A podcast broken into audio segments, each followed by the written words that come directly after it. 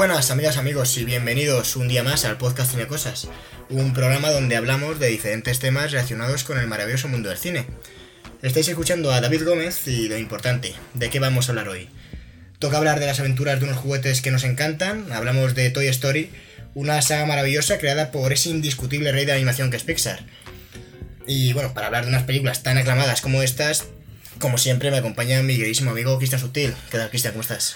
Muy bien, David, encantado de estar aquí otro programa contigo. Y además, hoy es otro día especial. De, ya colaboró con nosotros en el anterior podcast Andrés. Y eh, repite, alguien que ya habló de poesía, llenó nuestro podcast de poesía. Y vuelve con unas películas que le encantan. Nos, nos ha pedido estar aquí. Y, y, por qué no, está, vuelve Víctor García. ¿Qué tal, Víctor? Eh, buenas David, vuelvo encantado una vez más a Cine Cosas y esta vez vuelvo en calidad, pues no sé, de...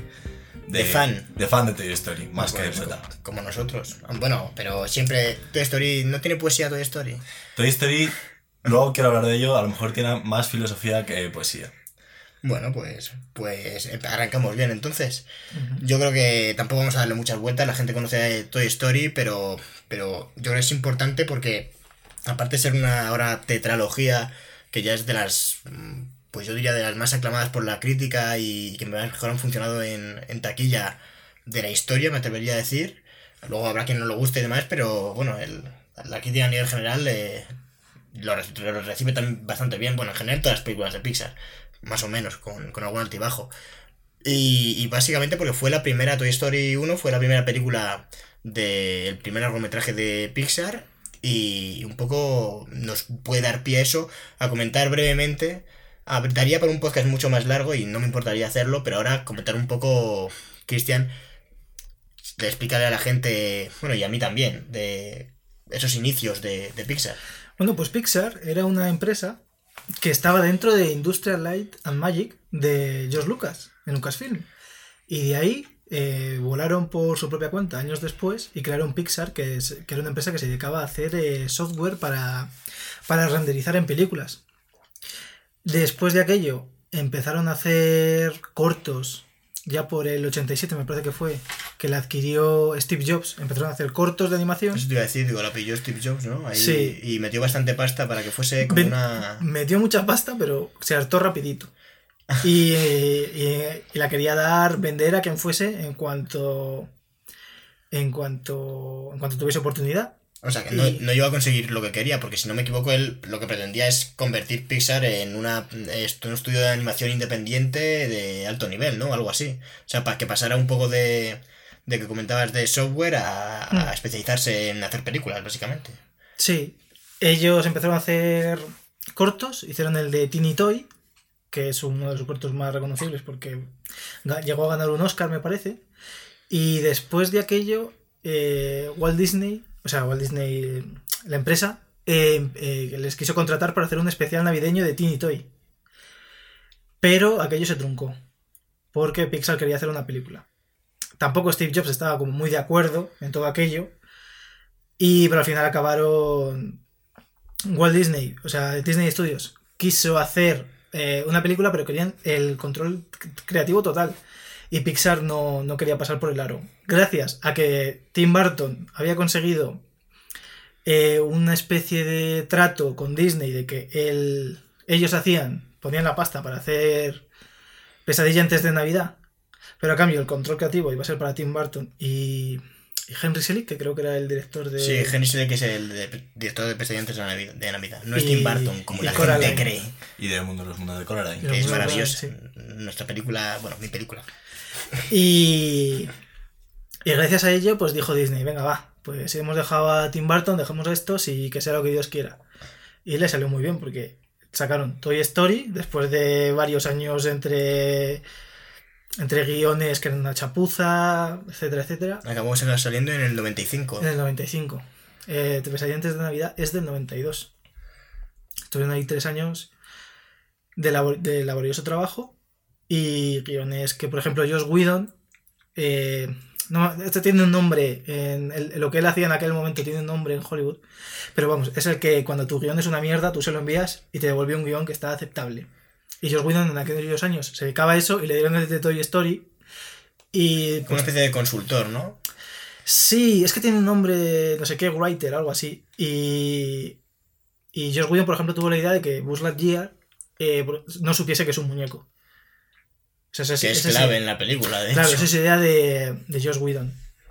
Y gracias a eso ya, bueno, ya sabemos todo lo que ha pasado con, con Pixar, de la mano de Toy Story. La idea inicial del guion, por lo que tengo entendido yo, eh, fue de John Lasseter, o fue inspirada por John Lasseter porque él tenía una relación muy especial con sus muñecos, e incluso se llevó, como luego en la tercera parecía que Andy se quería llevar a Woody a la universidad, y John Lasseter también se llevaba sus juguetes a la universidad y como que los trataba, los ponía en vitrinas y tenía muy buenos recuerdos sobre... Por eso luego yo creo que hizo.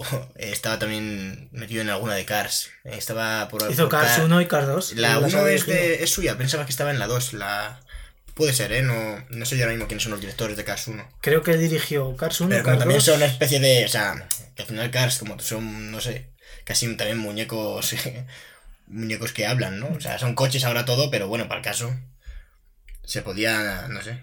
Podía haber coches. Bueno, de hecho, son- no salen coches en. Sale algún coche también, yo creo, en Toy Story, ¿no? A ver, como coches, coches como salen, salen un montón. Pero Sí, bueno, pero coches pero de juguete ani- que hablan, animados- rollo, rollo Cars, ¿sabes? Eso ya no, no lo sé. Sí, está, está en Cars 1 y en la 2 también está. Y En Bichos eh, también, también hizo está. bichos. yo A ver, ha estado. Pues eso, desde los inicios de Pixar, yo creo que este Sí, porque él es, él es este fundador de es uno de Pixar. los fundadores, efectivamente.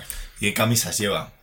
Si algunos de los Sí, sí, oyentes sí. pod- eh, podéis hacer el ejercicio de buscar a, a este hombre en Google Imágenes y, y las camisas que llevan son Son espectaculares. loquísimas, sí, sí. También este- no tenga, tened cuidado y no os acerquéis mucho si le veis por la calle, porque tiene fama de dar unos abrazos bastante peculiares. Siempre está la, po- la, la polémica. Este No. hombre hay que tener cuidado. Sí, de hecho pidió disculpas públicamente, si no me equivoco, en, en una especie Sí, de sí, declaración, no sé, una, como una especie de carta por Sí, hace- internet, porque decía que, bueno, pues que el trato con, con su equipo, el de que estaban haciendo, no sé qué, no me recuerdo qué película, no hace mucho. Bueno, ¿qué película? Todas, básicamente. Bueno, o sea, le de saltó que- la liebre en las últimas, sí, pero sí decía que, que era demasiado cariñoso, algo así. Sí, un era poquito como muy raro, como cariñoso en sospechoso. exceso. Sí, era, era extraño el... Y que hacía este- comentarios subidos de tono con compañeras que... Eso me recuerda al personaje este de, de Mindhunter, el, el ¿Cuál de- director, el director de- del colegio.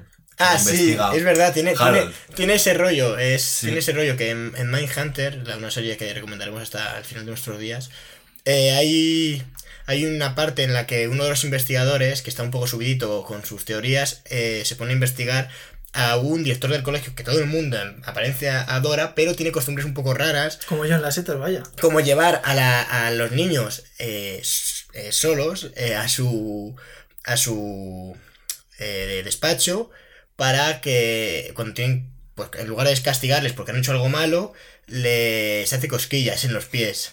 Y es una cosa rara. Entonces eh, investigan y no hay o sea no hay indicios de que haya nada más aparte de eso. O sea no aunque parece en principio que te van a decir que este tío viola a niños. No, de hecho les da dinero después de esto como les recompensa es una cosa rara. Y hablan con él él lo reconoce en ningún momento lo niega y los padres lo saben y hay algunos en contra hay otros que no les parece mal porque los niños es verdad que, a- que le funciona. Entonces es algo que sí que es de este rollo, ¿no? Que, que en realidad es al principio po- polémico, pero como no acaba de ser algo, o sea, no termina de ser ilegal. De hecho, hay un momento en el que lo dicen, le dicen al, al protagonista, no puedes meter en la cárcel a alguien por hacerle cosquillas en el pie a los niños, ¿sabes? Es que hay Y de hecho al filias- final le despiden. Hay filias por ahí, hay filias por ahí muy raras, como la de Tarantino con los pies. Bueno, eh, pero la, la- la de los pies es algo que yo creo que es súper normal. Pero... Hombre, Tarantino lo tiene normalizadísimo. De hecho, No, pero, solo hace películas pero- por pero eso. hay muchas películas donde el fetichismo con los pies... Sí, aparece, o sea, hay, de hecho, joder, había una cual era el abogado del diablo, o hay una de esas. Bueno, no, no me voy a mojar porque no estoy seguro de cuál es. Pero Tarantino yo creo que lo hemos visto hasta chupando un pie, si mal no recuerdo. Sí, sí, sí, hay una no, y de hecho, sí, sí, sí, es, aparece como actor, no recuerdo tampoco la película, pero se tira. Creo no, que esa- creo no que es es. suya, ¿eh? No, es la de Abierto hasta el amanecer. Tiran champán en una especie de. Ah, no, esa será For Rooms. Ah, o sea, hay una, no, no, no, creo que no es eh, For Rooms, no es que no, no estoy seguro, pero tiran champán por el pie de, de una tía que está bailando, una, no sé si es una stripper o una bailarina así erótica, y la y, y bebe Ah, sí. y bebe desde ahí, o sea, es, es Tarantino que, que yo creo que pagó por estar en esa película. Eh, que era con Robert Rodríguez, que es su amigo. Eh, pero bueno, quitando la polémica de John Lasseter, el protagonista de Mindhunter, eh, Toy Story 1, Es que tiene cara de- 1995, que, ¿cómo arranca la, la saga? ¿Qué, qué, qué opinión te merece, Cristian? Bueno, no, creo, no vamos a explicar de qué va ninguna Toy Story, porque mira, si no la has visto, pues te la ves. no hay que hablar de ellas. Sí, sí, pero bueno, no, siempre a veces hacemos un resumen rápido en el que reventamos la película, pero Toy Story, pues, va de, ¿de qué va Toy Story? De unos... Ya habéis tenido tiempo para ver Toy Story. Claro, sí, sí, estamos en 2019, desde el 24 95, años. y, y que es una película referente en la historia del Hombre, es una obra maestra de. Claro, de, de la animación es eh, un cambio. De hecho, leía... Fue la primera me- película hecha en animación por 3D. Claro, efectivamente, por, por computadora, que sale ahí. Y, y mola bastante, pues leí en una crítica de, no sé, de la prensa, como eh, técnicamente insuperable o algo así. Y es como, joder, pues que se vea en la cuarta, igual les explota la cabeza, ¿sabes? O sea, con la iluminación que tiene y ese gato que han metido en el ordenador real, porque hay, es un gato real, yo creo. Bueno, es que lo, a ver, lo del gato es muy vistoso, pero. Sí, sí, todo en general. No, no, y, la escena, hay una escena que dijeron que era la más complicada en Toy Story 4, bueno, luego ahora volvemos a la 1, que es que creo que es en la que se muestra como el techo del anti, de, Anticuario. del anticuario, y porque tiene muchísimos reflejos, hay un montonazo de, eh, de lámparas, y como que eso es lo que más le había costado, imagino al ordenador ahí renderizando cuatro días para tres segundos de plano, ¿sabes? Hombre, yo creo que el ordenador de Pixar.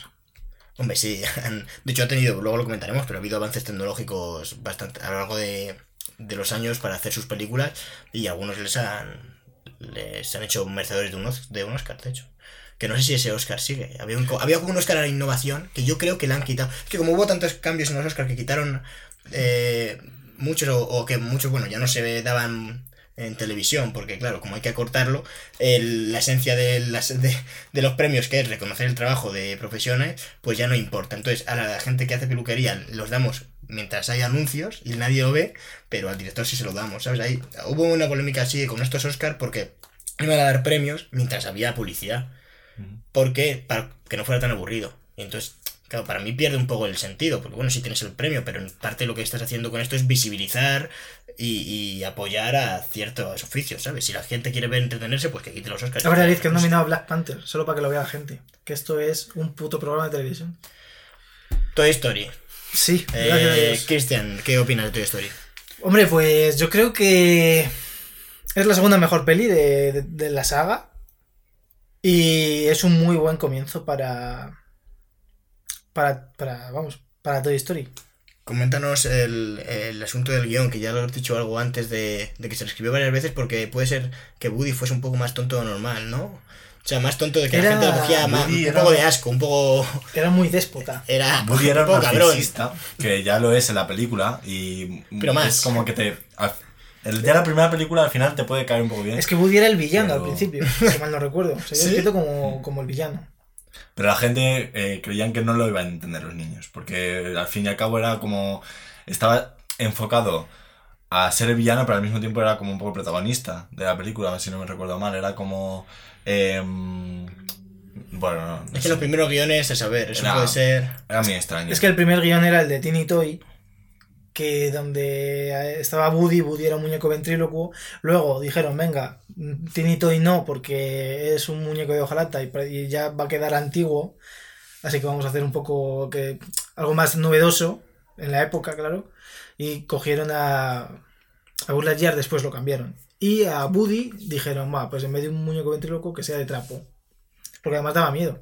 O sea, tú le ves y daba bastante miedo. Era un diseño muy parecido, pero tenía la nariz bastante más picuda, la boca de ventrílocuo. Yo ese no lo he llegado a ver. Yo lo que. Yo el, diseño que llegué a ver era como ya bastante más parecido al Woody que luego finalmente fue el que salió a la luz. Y, mm, pero sí que era como. mm, Vi, he visto como. Vi como storyboards de como Woody tratando muy mal a, Sí, a los a juguetes. los juguetes. Era muy. Entonces a lo mejor ese fue ya como el Era un penúltimo. tirano.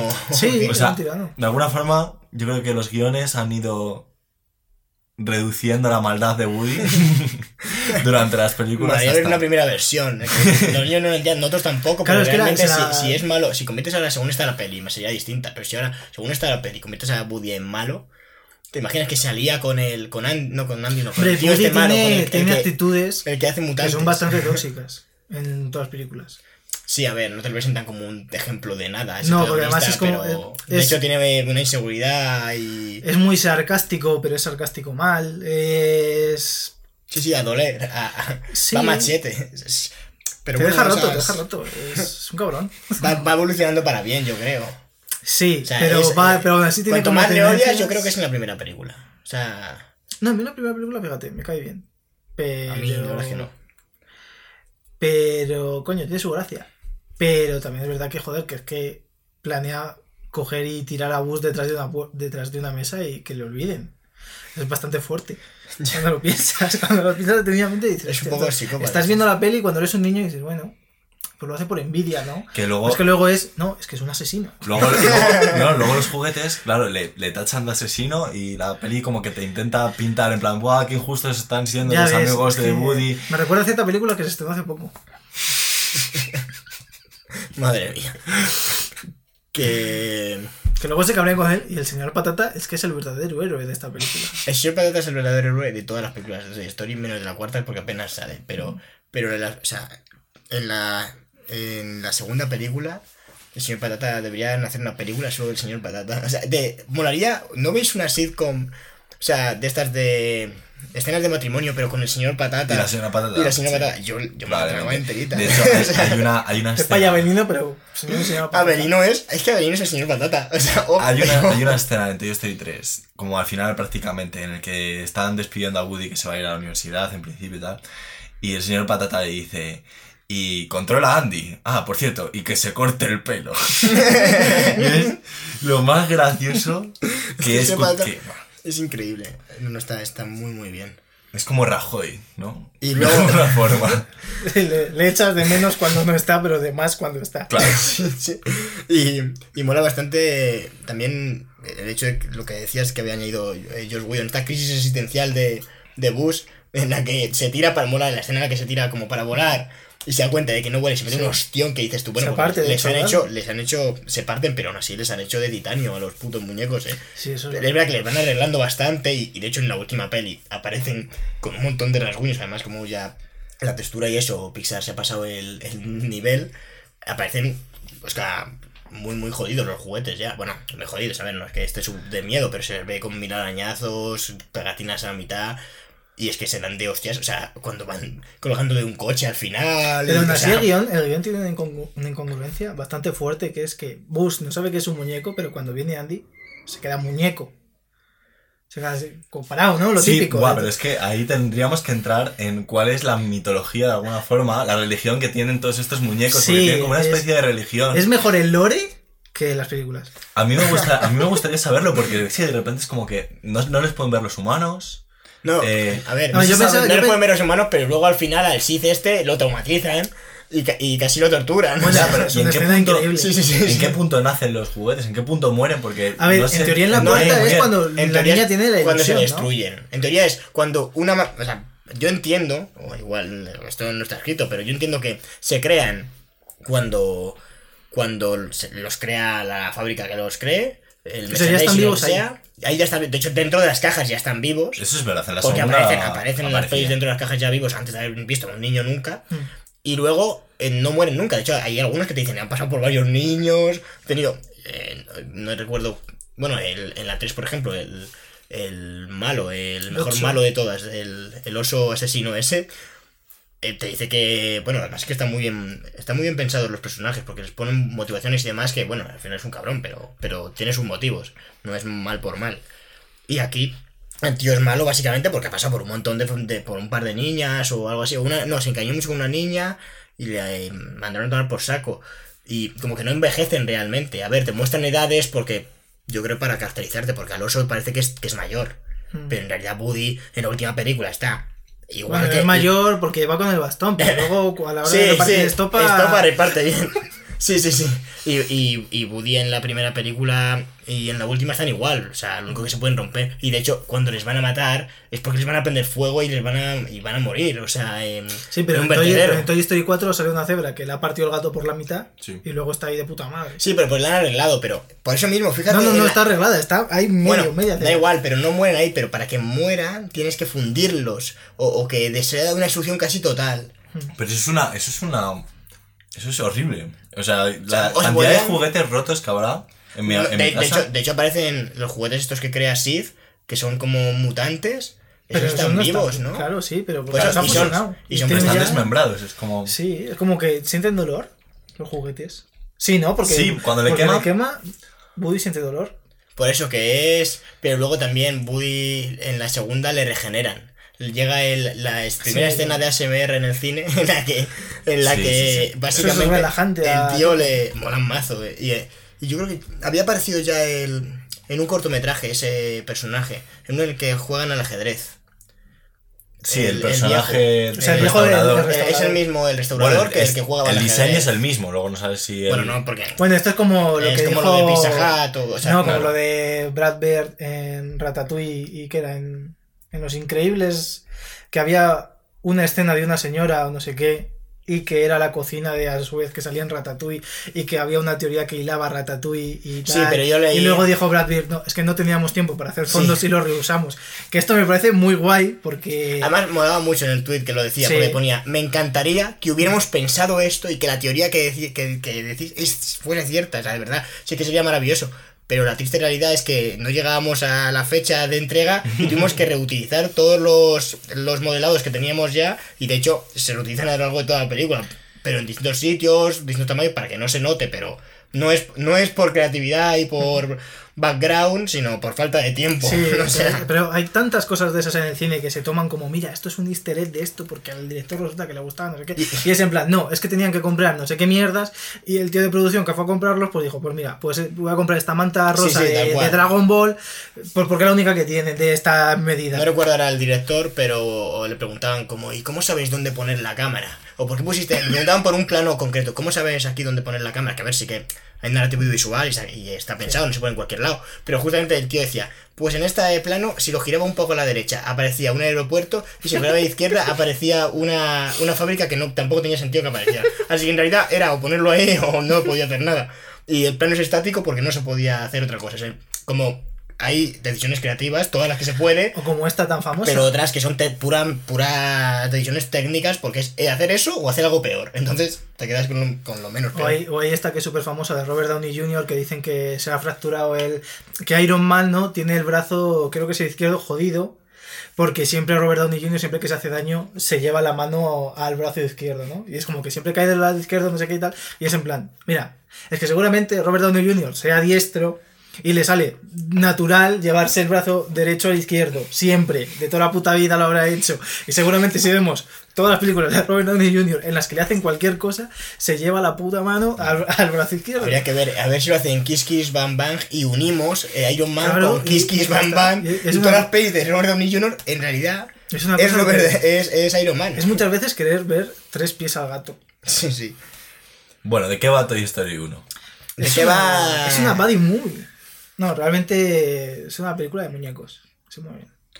Pero- Que Tom Hanks hizo esta película Eso te iba a decir, eh, ojo, eh. Porque, porque su fantasía era esta, que los muñecos se movían. Pero lo más, lo más curioso tal de Toy Story 1, yo creo que es que lo- la parte más potente, que es eh, que yo creo que, que Pixar es lo que tiene, ¿no? Que siempre hay como dos películas en, en una. En plan, la película a lo mejor que pueden ver los niños, que es la historia así en, en sí literal, y luego la, las analogías que pueden establecer los, adultos con, con las cosas que están pasando en la película. O sea, Sí, tienen como un sentido literal y uno metafórico. Porque el trato de los personajes es bastante adulto en general. Efectivamente. Y en Toy Story 1 realmente mm, va de que de un juguete nuevo que llega a la habitación de Andy cuando Woody es el líder indiscutible de, de la banda y como un poco el, el- No sé si el dictador tanto como, como lo es Le, Rozzo. le- le suavizaron. Le suavizaron. Pero sí es el Quizás centro de atención, El, pres- es- el presidente de- del Estado, pongamos. Bueno, la cuestión, seguro que elegido por mayoría absoluta. y, Pucherazo. Democracia directa no era eso. Y entonces llega de repente, vas a, a la habitación y se convierte en el juguete fa- favorito de Andy. Que es realmente lo que pasa cuando eh, llega un hermano pequeño a tu casa. Que es que Woody durante toda la película tiene el síndrome del príncipe destronado. Y eso es Chan, chan, chan. lo más, lo más importante y, y lo más profundo psicológicamente que tiene Toy Story 1, que la relación de Woody con Buzz es como la relación de un hermano mayor con un hermano pequeño en los primeros años de, de su infancia.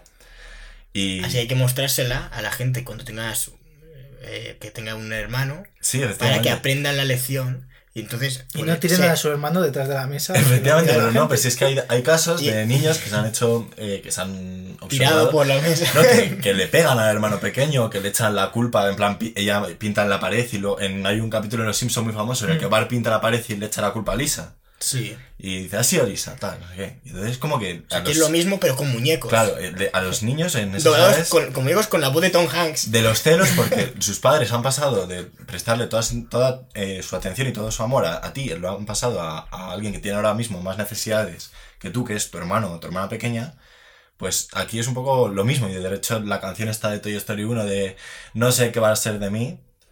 eh, si anali- analizas la letra, dice... Yo aquí era el rey, eh, jugaban todo el día conmigo, era un juguete feliz y ahora no sé qué va a ser de mí, no sé qué va a ser de mí. Y, y pues yo creo que la peli es una reconciliación de un hermano mayor con un hermano pequeño. Pues sí, la verdad es que no se has convencido. A mí por lo menos. Y Cristian tiene cara de que también. Cristian al principio me han mirado raro y ahora... No, no, no, veo- pero, casi siempre mira raro la gente. No Pues- engañes a la gente, Víctor, porque no te miro. Es Eh, un podcast, no estamos mirándonos. Somos solo audio. Estamos cada uno en un sitio diferente de España. Eh, A ver, sí que tiene pinta. Es que lo que tú dices, Sí, que, el, que trato de, de Pixar en general a los a las películas, además es que tirar de problemas reales eh, hace que luego la película tenga más éxito, porque en general te sientes mucho más reflejado. Y, y sobre todo el trato que tiene con los personajes, que aunque sean películas para niños, porque la animación al final está muy relacionada con los niños, aunque no toda la animación es de niños, de hecho. Pero, pero justamente de Pixar sí que tiene ese enfoque. Películas, de hecho, si te fijas, la mayoría de películas de Pixar no son muy largas. De hecho, esta película que dura 80 minutos, una cosa así. sí, o una hora y Porque saben que un niño no puede estar. Sí, Sí. una hora y veinte, efectivamente. Las películas de Pixar no son pueden como- estar tres horas. A ver, no te van a meter un interestelar de, de. ¿Sabes? Yo qué sé, tres horas ahí, un boyhood. Porque el niño da- queda igual lo que esté pasando en pantalla. Tres horas, un chaval sentado en un. En, en una butaca, mirando, con la- prestando atención. O sea, es, es algo que no. O sea, que se ve que hay decisiones que están básicamente para que. Porque son conscientes de que hay un público infantil. Pero eso no quita que al público infantil, poco que la historia no le enreveses mucho y pongas ciertos otros elementos, como bueno, la, y el humor le pueden entender perfectamente los niños y lo que, de- lo que va la peli más, más o menos. Quién es malo queda muy claro, yo qué sé, es, es Sid, por ejemplo. Sid se ve que es malo sin saber, sin que hable. O sea, Hombre, va de Sid- negro, lleva una. llevaba. O sea, el peinado medio nazi que lleva. eh, el, lleva también. eh, joder, eh, Siempre la- acabamos hablando de nazi, madre mía. de siempre, si tú has venido aquí dos veces. Lleva también en la, en la ropa eh, para que, o sea, como la simbología, pero una simbología muy clara para que los niños lo vean. Eh, si no me equivoco, lleva como una especie de calavera o algo así. Sí. O sea, que está todo para que los niños lo entiendan perfectamente, pero luego el trato de los personajes, joder, eh, los diálogos que tienen y de en general, sí son diálogos adultos. Que luego he visto yo alguna otra peli que se me ha hecho mucha más bola porque piensas, "Buh, esto es solo para niños, macho. Eh, había una que estaba muy bien animada, pero no recuerdo ahora el, ¿De Pixar o.? no, no era de Pixar, era La Princesa del Mar o algo así. A ver, estaba, esa peli estaba guay porque no tenía casi diálogos y eso hacía que se- como que tuviese más mérito. Pero a mí se me hacía demasiado, no sé, no sencilla, pero uf, muy, muy infantil, ¿no? Como muy, te lo están dando todo mascadísimo. O sea, puedes ver la peli cada tres minutos, lo que pasa es que visualmente era muy bonita y a ver, y que tenía pinta de estar enfocada a niños, ¿eh? Que si la película el subjetivo es ese, es cojonudo. Pero Pixar sí que verdad que a nivel de personajes hace un trabajo que puede disfrutar un adulto. ¿Era de esas películas, David, que, que los gráficos parecen como de un videojuego indie? ¿Puede ser o no? No lo sé, es que videojuegos indie. que los gráficos de videojuegos indie engloba una cantidad de gráficos. o sea, no eran, no eran CGI 3D y tal, eran más dos puede ser dos- acuarela. dos Dos D, dimensiones, me re- Acuarela, acuarelas, vale. sí. Eran no sé qué del mar. El, eh, ay, me da rabia la. Porque, este- a ver, creo que, que está basada en lo típico, en una historia, en un cuento anterior, ¿sabes? No, no recuerdo ya el nombre. Que era así de. La protagonizaba. eh, una. Una joven, bueno, una joven, era casi una- un bebé. Y su hermano, si no me equivoco. Es que creo que la he visto, pero. Y, y he dicho que no tiene diálogos, pero igual estoy pensando que algunas sí que tenía. Era como. No me hagáis mucho caso. Pero. Esta no. era, no, no, vale. No. Está, enseñando, está enseñándonos Cristian unos, pero no, no, no es eso. Pero bueno, No, pues volviendo, estamos cada uno en una punta de, de España. Pero por el line. claro, volviendo a, a Toy Story, Por Es- WhatsApp. la última peli tuvo una tuvo 200 millonacos de presupuesto y, Y la, primera también. y la primera 30 millones. Que es y, ya y que, pasta, luego, ¿eh? que luego lo no me claro que es pasta, pero luego lo, lo recuperó, de hecho lo recuperó de cojones. Sí, porque ganaron 300 millones más o menos, casi 400. Sí, que 300 y pico, sí. Eh, o sea que, que, vamos, lo petaron. Podían haber hecho. Ya con eso ya tienen para hacer pelis de Pixar. ¿Cuál es vuestro, el- vuestro momento favorito de la primera película? Porque tiene. Es como una película que tiene muchos El momento de, de cuando le dice Buddy a Sid, así que juega limpio. Ese es de que se te caen los cojones al suelo.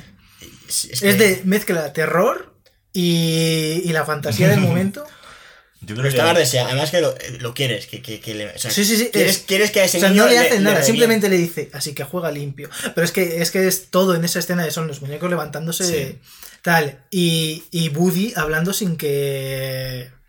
sin que le tiren del cordel, pero a la vez de. pero que eso Buddy nunca lo vuelve a hacer. Lo de. Lo de ¿cómo se llama? Se salta, Y dice Woody, se salta las normas. Pero es que Sí. ¿quién ha puesto esas normas? Exactamente. O sea, di- dice. Ya, ya, esto es lo interesante de las películas, No porque las películas ya están Pero yo, machacadísimas. yo creo que eso es buscar tres pies al gato porque salta normas. A ver, alguien tuvo una idea de vamos a hacer una peli de unos muñecos que hablan, pero nadie lo sabe. Lo típico de. Ya, pero son- entonces. No me seas Christopher Nolan que pones unas reglas y las rompes. Ya, pero es que aquí que las rompan es, es algo, es como el clima pero- de la película, es, es el ojo lo que está ocurriendo. Está Ya, siendo ya. tan cabrón que, que los tíos se van, no aguantan más y se van a vengar. Pero es algo raro, de hecho es que es el momento en que cuando habla sin eso dices, hostias, porque no lo has visto a lo largo de toda la película, de que hable a un humano. De hecho, no lo vuelve a hacer nunca más. Mm, sí, De hecho, en la cuarta película hay un momento donde Bus habla y podía haber hecho lo de. lo de. Podía haberlo hecho igual, imagino. Lo de que hable él como muñeco, pero sin tener que moverse. Cuando le dice a Bonnie que se vaya por la mochila. Ah. Que lo grita. Mi momento favorito personalmente de, de la primera de Toy Story es em, la crisis existencial que tiene Buzz cuando se entera de que es un juguete. Bueno, es que entra en una depresión tremenda, ¿eh? Sí, pero es que le cambia, o sea, le cambia la colección de su vida. O sea, todo lo que él creía, de hecho, de Claro. hecho me gusta muchísimo que su objetivo es ah, em, ah no, ese, en- ese cuando lo reinician, pero en la 2, por ejemplo, cuando lo reinician, su objetivo, que en realidad es como en no la lo 1, reinician. No, pero sí hay un. ah, bueno, hay dos bus, perdón. Está el bus que ya ha entendido que no es. Pues, Que es un muñeco. y el otro bus, exactamente. que sigue siendo guardián que espacial. es un guardián espacial. Y es que el rollo. O sea, eh, ahí es donde en, en la 2 se ve mm, la comparación perfecta de, de la evolución de, de Bus en la primera. O sea, ve básicamente su reflejo del pasado. Sí, de hecho creo que dice algo así como, "Uf, así sonaba yo antes, ¿sabes? sí, sí, sí. O sea, es, es la clave ahí. Pero luego no se dan cuenta de que son. O sea, que son todos iguales. Y que intentan, pero porque- y que intentan luchar con el. Con Thor. Con Thor. Es que estamos. La segunda. Bueno, lo- luego hablaremos de la Sí, sí. segunda. Pero Pues en la primera, realmente el problema que tiene Bus es como, como el problema que tiene... Bueno, yo aquí vengo un poco en calidad de estudiante de, de filosofía, porque yo de cine y de técnicas yo no sé mucho. El, el podcast anterior, eh, pues de poesía, y entonces pues me podía defender. Y aquí vengo en calidad como de estudiante de filosofía. Hemos traído a un Y- filósofo a hablar de Toy Story. nos hemos buscado. De Toy Story. Es lo, lo único que se nos ha ocurrido. O sea, y yo tiramos dados y lo que sale. Bueno, y entonces la cuestión es que eh, Bus ahí está viviendo como una experiencia existencialista porque se han roto como todos, tus- todos sus esquemas. Él eh, se pensaba que, que era una cosa de alguna forma, que tenía una misión en la vida y luego eh, al ver la tele y darse cuenta de que es un eh, juguete para, para niños, es como que de alguna forma todas las creencias de su vida se vienen abajo y entonces entra en depresión. Y al ver Camus, en el mito de Sísifo, eh, empieza diciendo, es un, es un ensayo filosófico, empieza diciendo que solo hay un problema filosófico verdaderamente importante, que es el suicidio. Y él en este libro expone la teoría de que la gente que cree que la vida tiene un sentido específico es como la más vulnerable a entrar en depresión y a querer llegar a suicidarse, que es un poco lo que quería hacer Bush en la primera película, porque quería explotar con el cohete. O sea, era algo muy loco la depresión que le entra a Bush en esa película. Que la gente que está como más abierta de mente y cree que la vida pues no tiene ningún sentido aparente y que mm, tú puedes como fluctuar en la vida. Y, y es una... Esa corriente de, libertad que tienen de alguna forma los juguetes en estas películas es como, como muy, muy impactante. En la última película lo ves también muy claramente con, con, los dos caminos que toman separados Bonnie y Woody, que llevan como dos modelos de vida distintos también. Es como que las decisiones que tú vas tomando a lo largo de, de tu vida... Bonnie, ¿te refieres a...? A Bonnie la... ¿La niña? Ah, sí. No, a, Es que Bonnie es la no, niña... No, no, perdón. ¿Cómo a, se llama? A Bo, me refería a Ah, Bo. a Bobby. A Bobby. Sí, es que tienen un nombre muy parecido. A la rubia de porcelana. A la rubia de porcelana, efectivamente. Y...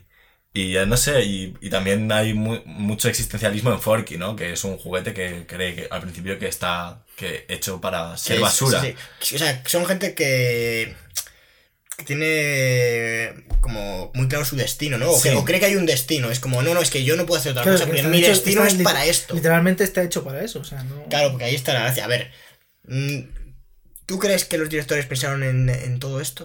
¿O son Yo- cosas que surgen No, no, no, yo creo que los directores sí que llegaron a pensar, por lo menos, en. eh, lo de los hermanos? en, en lo de Fork, cuando el personaje de Forky yo creo que sí que lo pensaron, porque es que hay un momento al final de la película de Toy Story 4 en el que, en el que se preguntan por el sentido de la existencia que dices, ¿por qué estoy vivo? Le dice la, la chica esta tenedor, no, la chica cuchillo, de la última escena de todas, eh, se lo dice a Forky, y Forky dice, no lo sé. Eh, Yo porque, creo- está atorado, o sea, de hecho, está loquísimo. O sea, Ya, pero es que ahí está, es muy fuerte, la película está preguntando por el sentido de la existencia. Lo que pasa es que un tenedor estos- de plástico. Es que estos detalles es como que quedan muy. mm, A veces quedan. Como es, es la última escena, a lo mejor ya hay, gen- hay gente que se ha ido del cine incluso, porque. No, pero yo creo que tampoco No sé. no le van a dar respuesta a esto nunca. Primero, porque acaba con la magia de la película. No, hombre, claro, no le van a dar una respuesta, pero la y cuestión es que. y yo segundo, porque una respuesta crearía demasiadas preguntas. Como Ay, pues para- tendrían que empezar a escribir libros y libros sobre o mitología sea, y el lore. sobre tal, sobre claro, por sobre- qué. Hay una teoría que, por sobre- ejemplo, y dependiendo que- del material en el que estén hechos, entonces viven más o menos. O, ¿sabes? Claro. o sea, ¿quién decide eso? De la- ¿Las empresas de los humanos deciden del material del que se hacen estos seres vivos? Claro, y Somos además- dioses. Es ¿sabes? que la, la hucha. O sea, el cerdo es una hucha, no es un juguete. Y, Be- y Bebop es una lámpara, no es un juguete. Sí, y están vivos. Al fin y al cabo es un como. puto tenedor. Es como que ellos quieren como elegir su destino a lo largo de las películas, van eligiendo cada juguete su propio destino. Y la. Eh, Bebop, que es una lámpara, ¿no? Eh, yo creo que de alguna forma el, el hecho de, de ser considerado un juguete depende un poco del cariño como que te dé esa persona que, que primero ha jugado contigo. O sea, Es como... Tú juegas con una casa. Y a lo mejor la casa se puede convertir en un Si juguete. tú juegas Yo con creo que un sí. coche, tenemos cars. Claro, es, es lo que yo comentaba. Y planes. Todo se cierra. planes como si no hubiera existido. Yo creo que es más como un asunto de en los niños en qué proyectan su imaginación y en qué proyectan como su... Pues eso, su... Yo creo que eso no Su tiene juego. O sea, sencillamente es, vamos a hacer juguetes que hablan. Y punto. Uno dijo, oye, metemos también a este cerdo. Yo tenía un cerdo en mi casa cuando era pequeño y jugaba con él, aunque era una hucha. Normale, punto. A Rex. Y de el- hecho mola porque es como el banco, ¿no? a Rex el dinosaurio lo metieron por el éxito que estaba teniendo, que había tenido, vaya, Jurassic Park.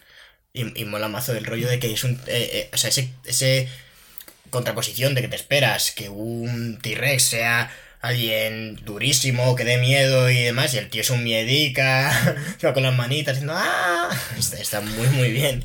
Sí. Bueno, yo creo que todos estos detalles filosóficos sí que... O sea, me has preguntado, David, antes que si realmente los directivos de, y los Sí, de creo que, lo, que, que tú lo hacen aposta a Yo creo que sí. niveles. Yo creo que hasta ciertos niveles sí, lo de, oye, vamos a hacer esto porque los hermanos, tal, desarrollar ciertas tramas ese mm, punto sí. Lo demás yo creo que sencillamente, Sí. como decía este hombre en el tweet, es gente que se pone a hablar de Toy Story y acaba y acaba diciendo, es que Toy Story ha hecho más filosofía que Platón. No, no es eso, no es eso. Digo, digo, yo, mi punto de vista es como que, por ejemplo, en Los Simpson, los guionistas muchos tienen la carrera de filosofía que no vale para nada. Pero entonces, lo- de alguna forma lo tienen, tienen que meter algo. Hay un libro de Porque- filosofía de los Simpsons. Claro, efectivamente, tú tienes que meter Hay algo. varios, de hecho, ¿no? Si tú te has tragado, como yo me estoy tragando, cuatro años para una carrera que no te va a dar trabajo, tienes que meterlo en algún lado. Y entonces yo creo que eso es lo que pasa con muchos guionistas de Toy Story y el- los guionistas de Los Simpsons, desde luego, hacen eso en muchísimos capítulos. Pues cuando entrevistemos a John Lasseter, que nos invitarán en algún momento, estamos esperando, pues.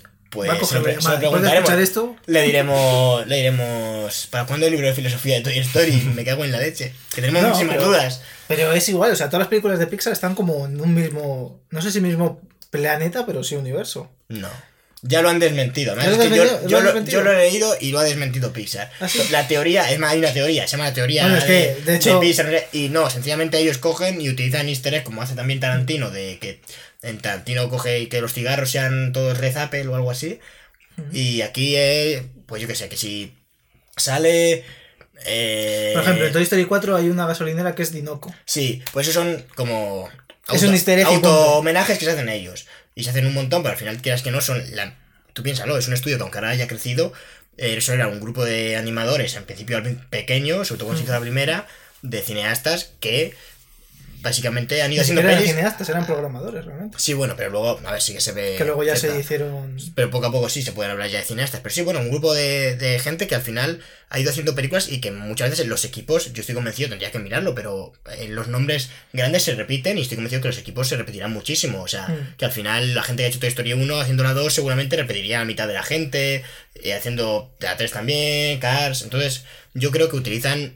Se hacen referencias a ellos mismos porque dicen, oye, tenemos que meter una gasolinera. ¿No molaría que fuese Dinoco? Pues sí, molaría. De hecho, mola un montón. Ahora que la gente en internet se monte un pifostio Hay que diciendo- acabar con internet. diciendo que Brave está relacionada con. Mira, va a sacar una Pixar ahora que Unidos, va. ¿no? Que llama. es Unidos en español, espero que cambien el nombre, se llama Onward en, en inglés. Bueno, que es fantasía, de hecho es una especie de, de. Imagínate un mundo de fantasía, pero en el que también hay la mierda de tecnología. Y mola bastante el tráiler porque al principio eh, aparece como un mundo de fantasía así guay y de repente cruza un avión.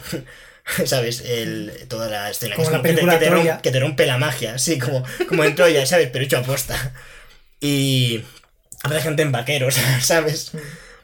Y mola bastante eh, ese rollo. Y la gente lo unirá. película. Dirán, no, es que esto ocurrió en. Y dirán, "Ah, hace ma- antes que Brave. Y porque luego, por ejemplo, a la gente, yo en esa teoría unía Monstruos S.A. Monstruos S.A. Que es literalmente un, un mundo paralelo con, con las pelis estas. Con cualquier. O sea, yo le he leído un poco de la teoría de- y es. Está cogida, o sea, está bien pensada. es- Hombre, alguien se la ha si- pones Monstruos pero, S.A., pero está cogida por los, por los pelos. como, en plan, se puede. Se puede ir de universo a universo. Sí, sí, sí, es viable, pero quiero decir, llega un momento en el que está muy cogido con pinzas esa teoría, no hay algo que digas, joder, esto, sabes, que de repente aparezca Buddy en una en la última peli, que aparezca y jueguen con él. Ahí ya diría, hostias. Pero, pero no. No, yo- es un muñeco, no tiene por qué ser Woody. Sí, pero bueno, que aparezcan personajes o cosas más claras, o sea, hay referencias. De hecho, mira, es, la prueba está, sí, Dinoco, eh, por ejemplo, Cars, que yo, ¿cómo unían Cars? Había, o sea, yo lo leí y era una movida tochísima, porque Cars realmente son coches, o sea, no te muestran No hay humanos, humanos, no hay no hay humanos nunca. Y te lo unían con las, con la, esto, con la teoría esta loca que estaban haciendo. No. A ver, o yo sea, creo que Cars y Monstruos University son como universos paralelos. No, no, pues aquí, de hecho, te unían para justificar que Dinoco apareciera como. En, para aparecer en esa película o aparecer en alguna más. Me imagino que sí. Eh, yo me di y cuenta aparece de como. eh, y te- pero son todo homenajes. De hecho, igual que la pelota, mm, esto que es como una Mm. pelota amarilla que todo el mundo conoce, que es como un símbolo de Pixar, esto lo meten como homenaje a ellos mismos, igual que hace Mm. Tarantino. Y también había otro de un repartidor de Pixar que aparece en muchísimas pelis. Bueno, la del, del Pizza Hut, este Pizza que Hut lo se- cambiaron es- para el Toy Planet. No, Toy Planet no. Toy Planet es otra cosa. Pero bueno, que, que se hacen referencias entre, películas. De hecho, de hecho, en la de Brave ap- aparecía, eh, creo que eh, algo que, que era un anacronismo, pero estaba hecho a posta y aparecía muy poco. En plan, uno de las, no sé, no recuerdo exactamente, pero. Un eh, iPhone. No, no, pero era una referencia de estas, igual Ah. como, como al Pizza Hut, que parecía un, un modelo de. Mm. del.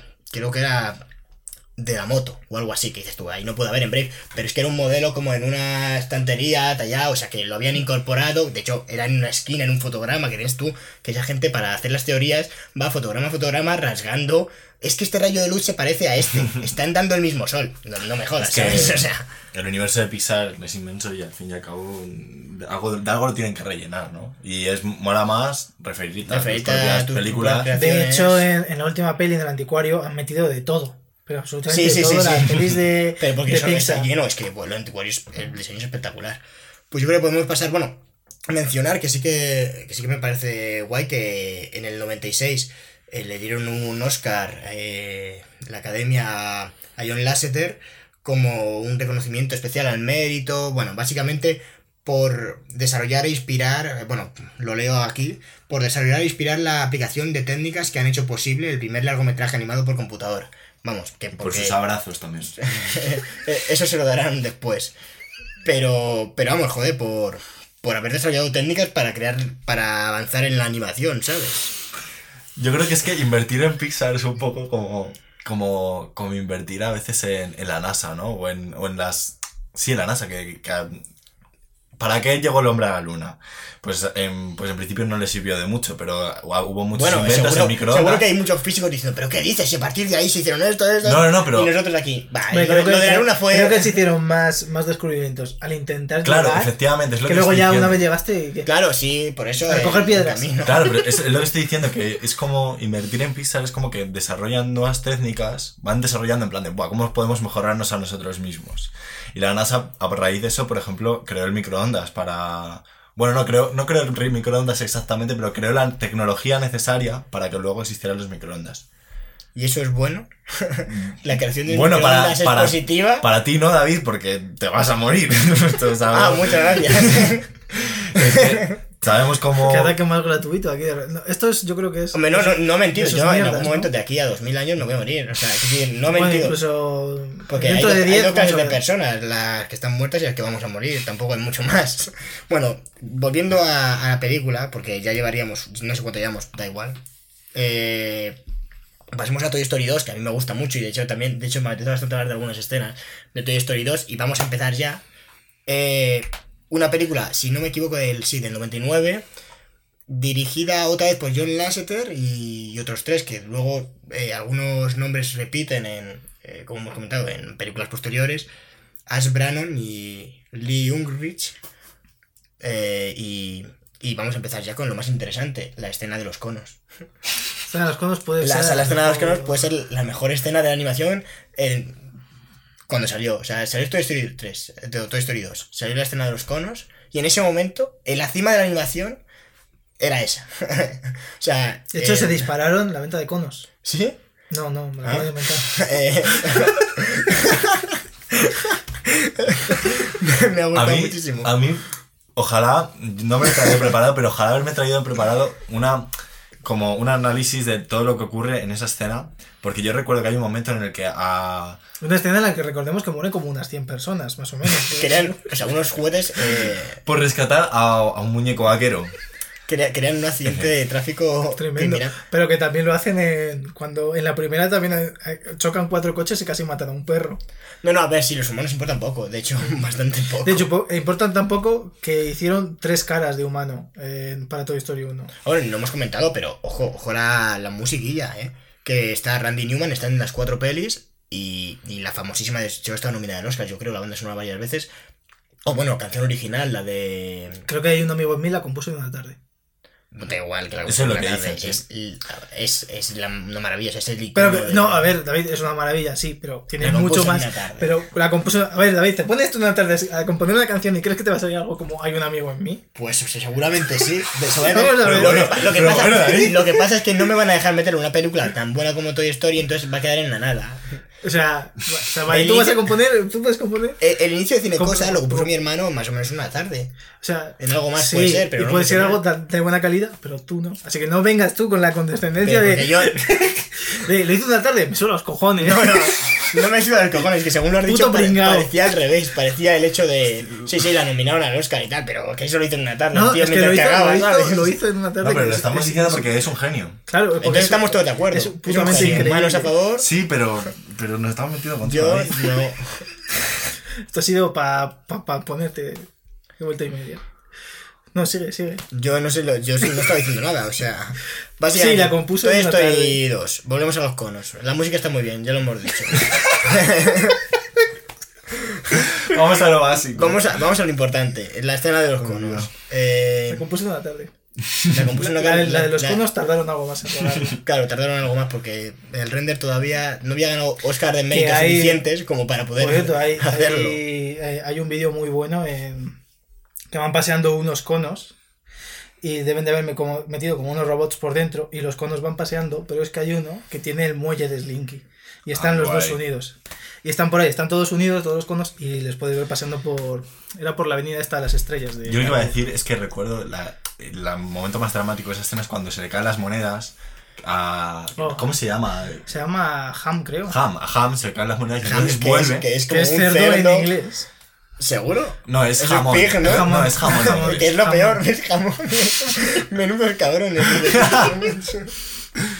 Y bueno, la, la escena es desternillante, es absolutamente desternillante. Porque es que además ves a Bush siendo el líder de grupo que, que, mm, que vas como... Bueno, lo voy a llamar cada vez de una vez, de una forma, no pasa nada. Cállate una vez. Sí. Eh, como líder de grupo es como mucho más caótico que Woody.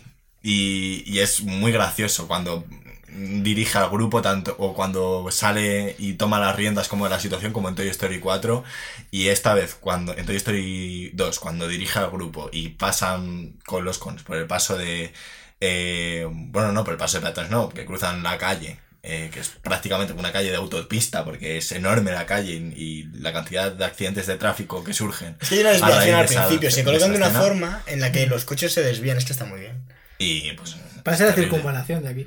Buah, la. Sí, sí, hay unas obras aquí cerca y, y ojalá un día los conos se pongan a crear el caos. No, como, como ya lo hacen.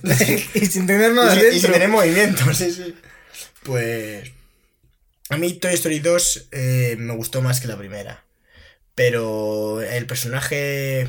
Oloroso Pete. El, sí, es. El ¿cómo se malo? ¿no? El malo. mm, a ver, es que en realidad es lo que busca la peli. O sea, me cae muy mal. Pero hasta, su motivación me parece súper egoísta. Claro. ¿Sabes? O sea, es, es el. Los demás, el. Bueno, el oso es un desgraciado, el oso es que da hasta miedo.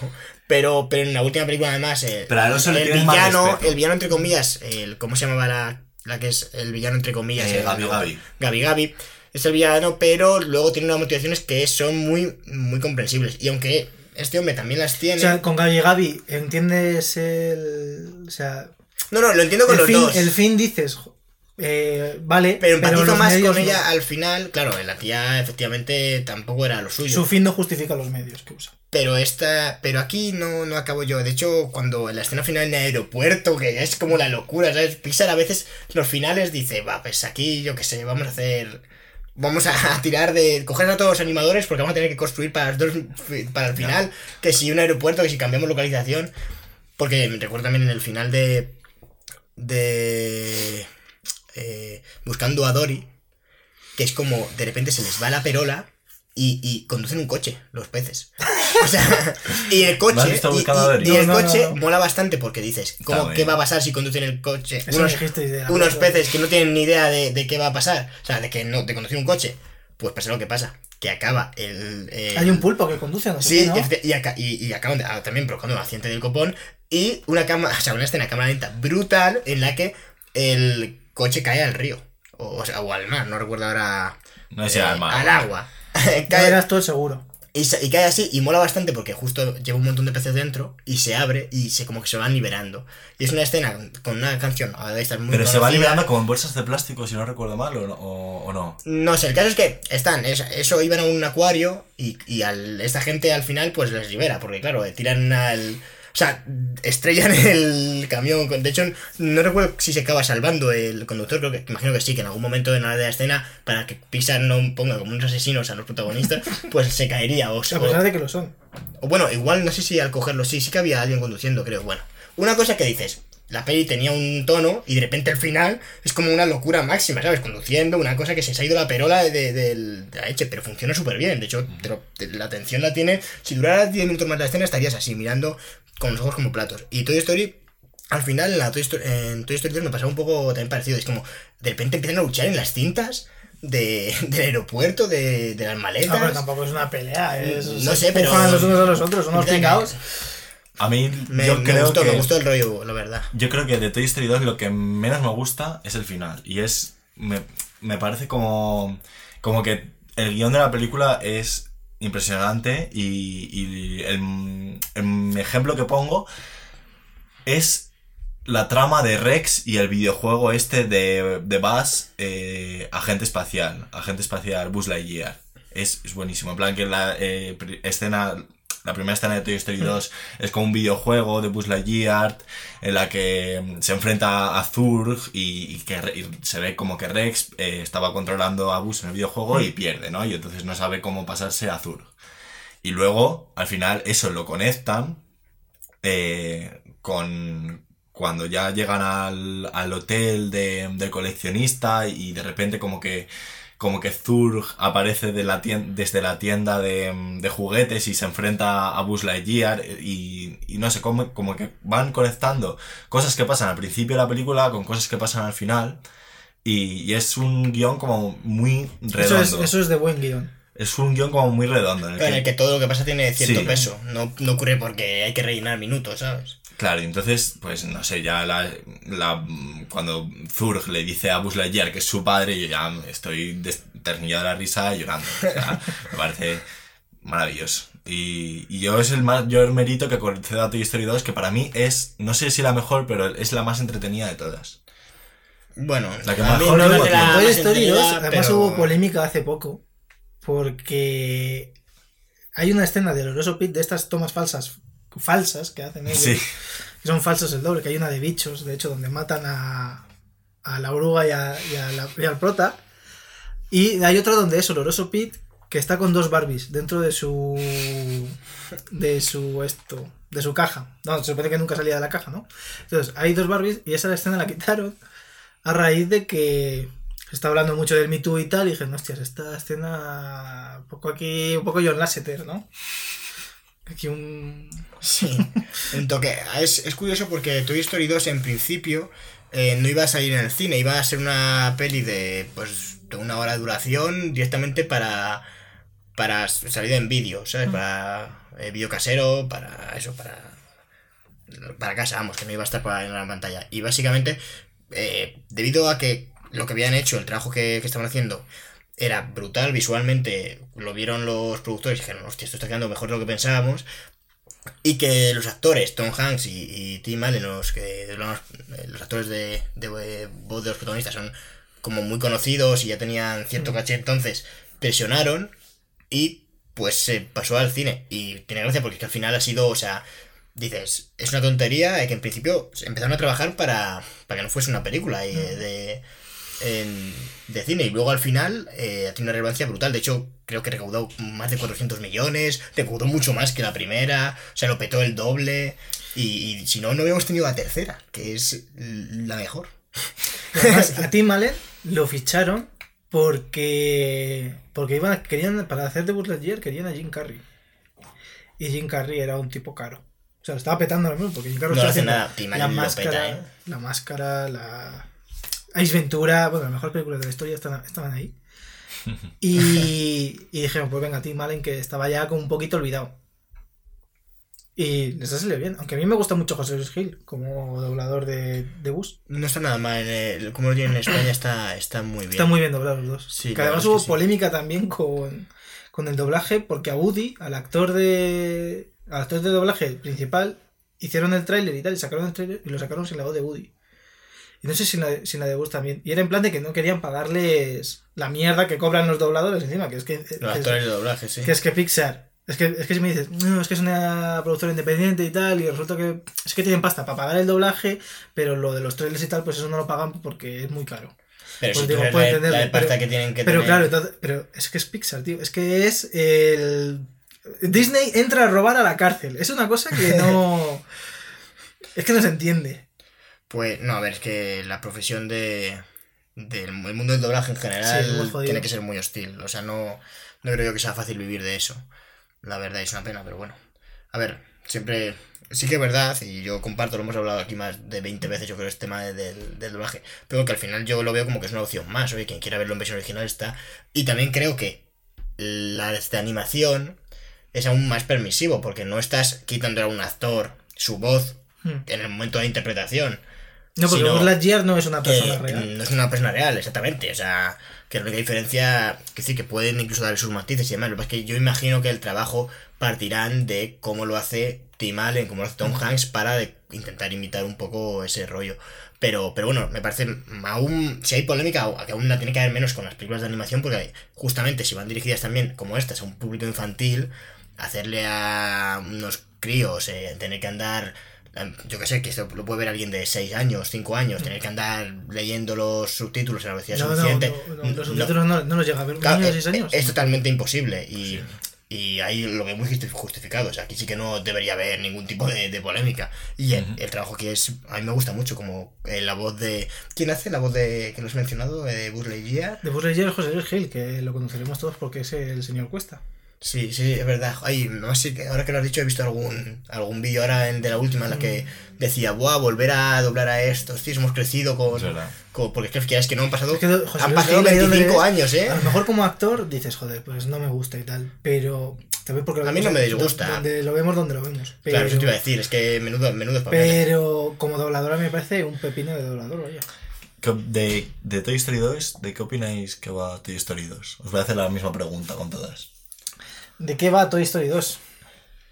Va de, va de encontrar tu sitio, creo. Sí. Sí, Yo, yo lo yo lo domino como porque eh, aquí eh, ya no vemos que Buzz dude. Buzz sabe, sabe lo que va, pero Woody de repente es como que primero se ha sentido inferior porque se ha roto. Y eso le causa como una especie de, de duda de en plan de que soy un juguete toda mi vida, voy a acabar mal o me van a reemplazar. Yo creo que, que es como que tiene miedo al abandono, de alguna forma. Sí, pero bueno, eso lo tiene en todas las películas, es Ujú. una cosa. Sí, eso es un tema... Y, y sí. a mí como el personaje más interesante de esta película me parece Jessie, que es como eh, la que la juguete, el juguete al que ya han abandonado una niña y, y es como que le, le pone a Woody pues en un brete como moral, en plan de que tiene ahí a su amiga que está eh, sola y, y de repente ha hecho amistad con una pandilla de juguetes que de alguna forma sin él eh, van a volver a estar eh, colgados en una Sí. estantería, no van a poder ir al museo, que es lo que quieren, ¿no? Para que la gente... A ver, el dilema realmente es, y- es, eh, va a crecer, o sea, ahora mismo estás muy bien, pero si miras al futuro, Woody, Sí. este hombre se va a ir a la universidad y te van a dejar tirado. ¿Y qué vas a hacer? Pues para eso, aprovecha esta oportunidad y, y vamos a estar nosotros en, en una vitrina y en una especie de museo Claro, pero porque de también por es- vida. es un Que poco- también me hubiera gustado verlo, me hubiera molado una película ahí, como, ¿qué hubiera pasado si se hubieran ido al Claro, museo? pero también es un poco el dilema de cuál es tu sitio, porque es, o sea, ahora soy un juguete y tal, pero si me convierto en este otro con estos otros juguetes, voy a dejar de ser un juguete porque yo ya soy, primero, soy un juguete roto y segundo, hecho, es que ya no soy un juguete, En algún no momento soy lo, un juguete normal. lo dicen, ¿no? Eh, comentan eh, lo de... Esto Soy es, una un, es un juguete para... O sea, eh, los juguetes son para jugar, no para estar en Claro. vitrinas. Creo que hay alguna frase así de, de Woody.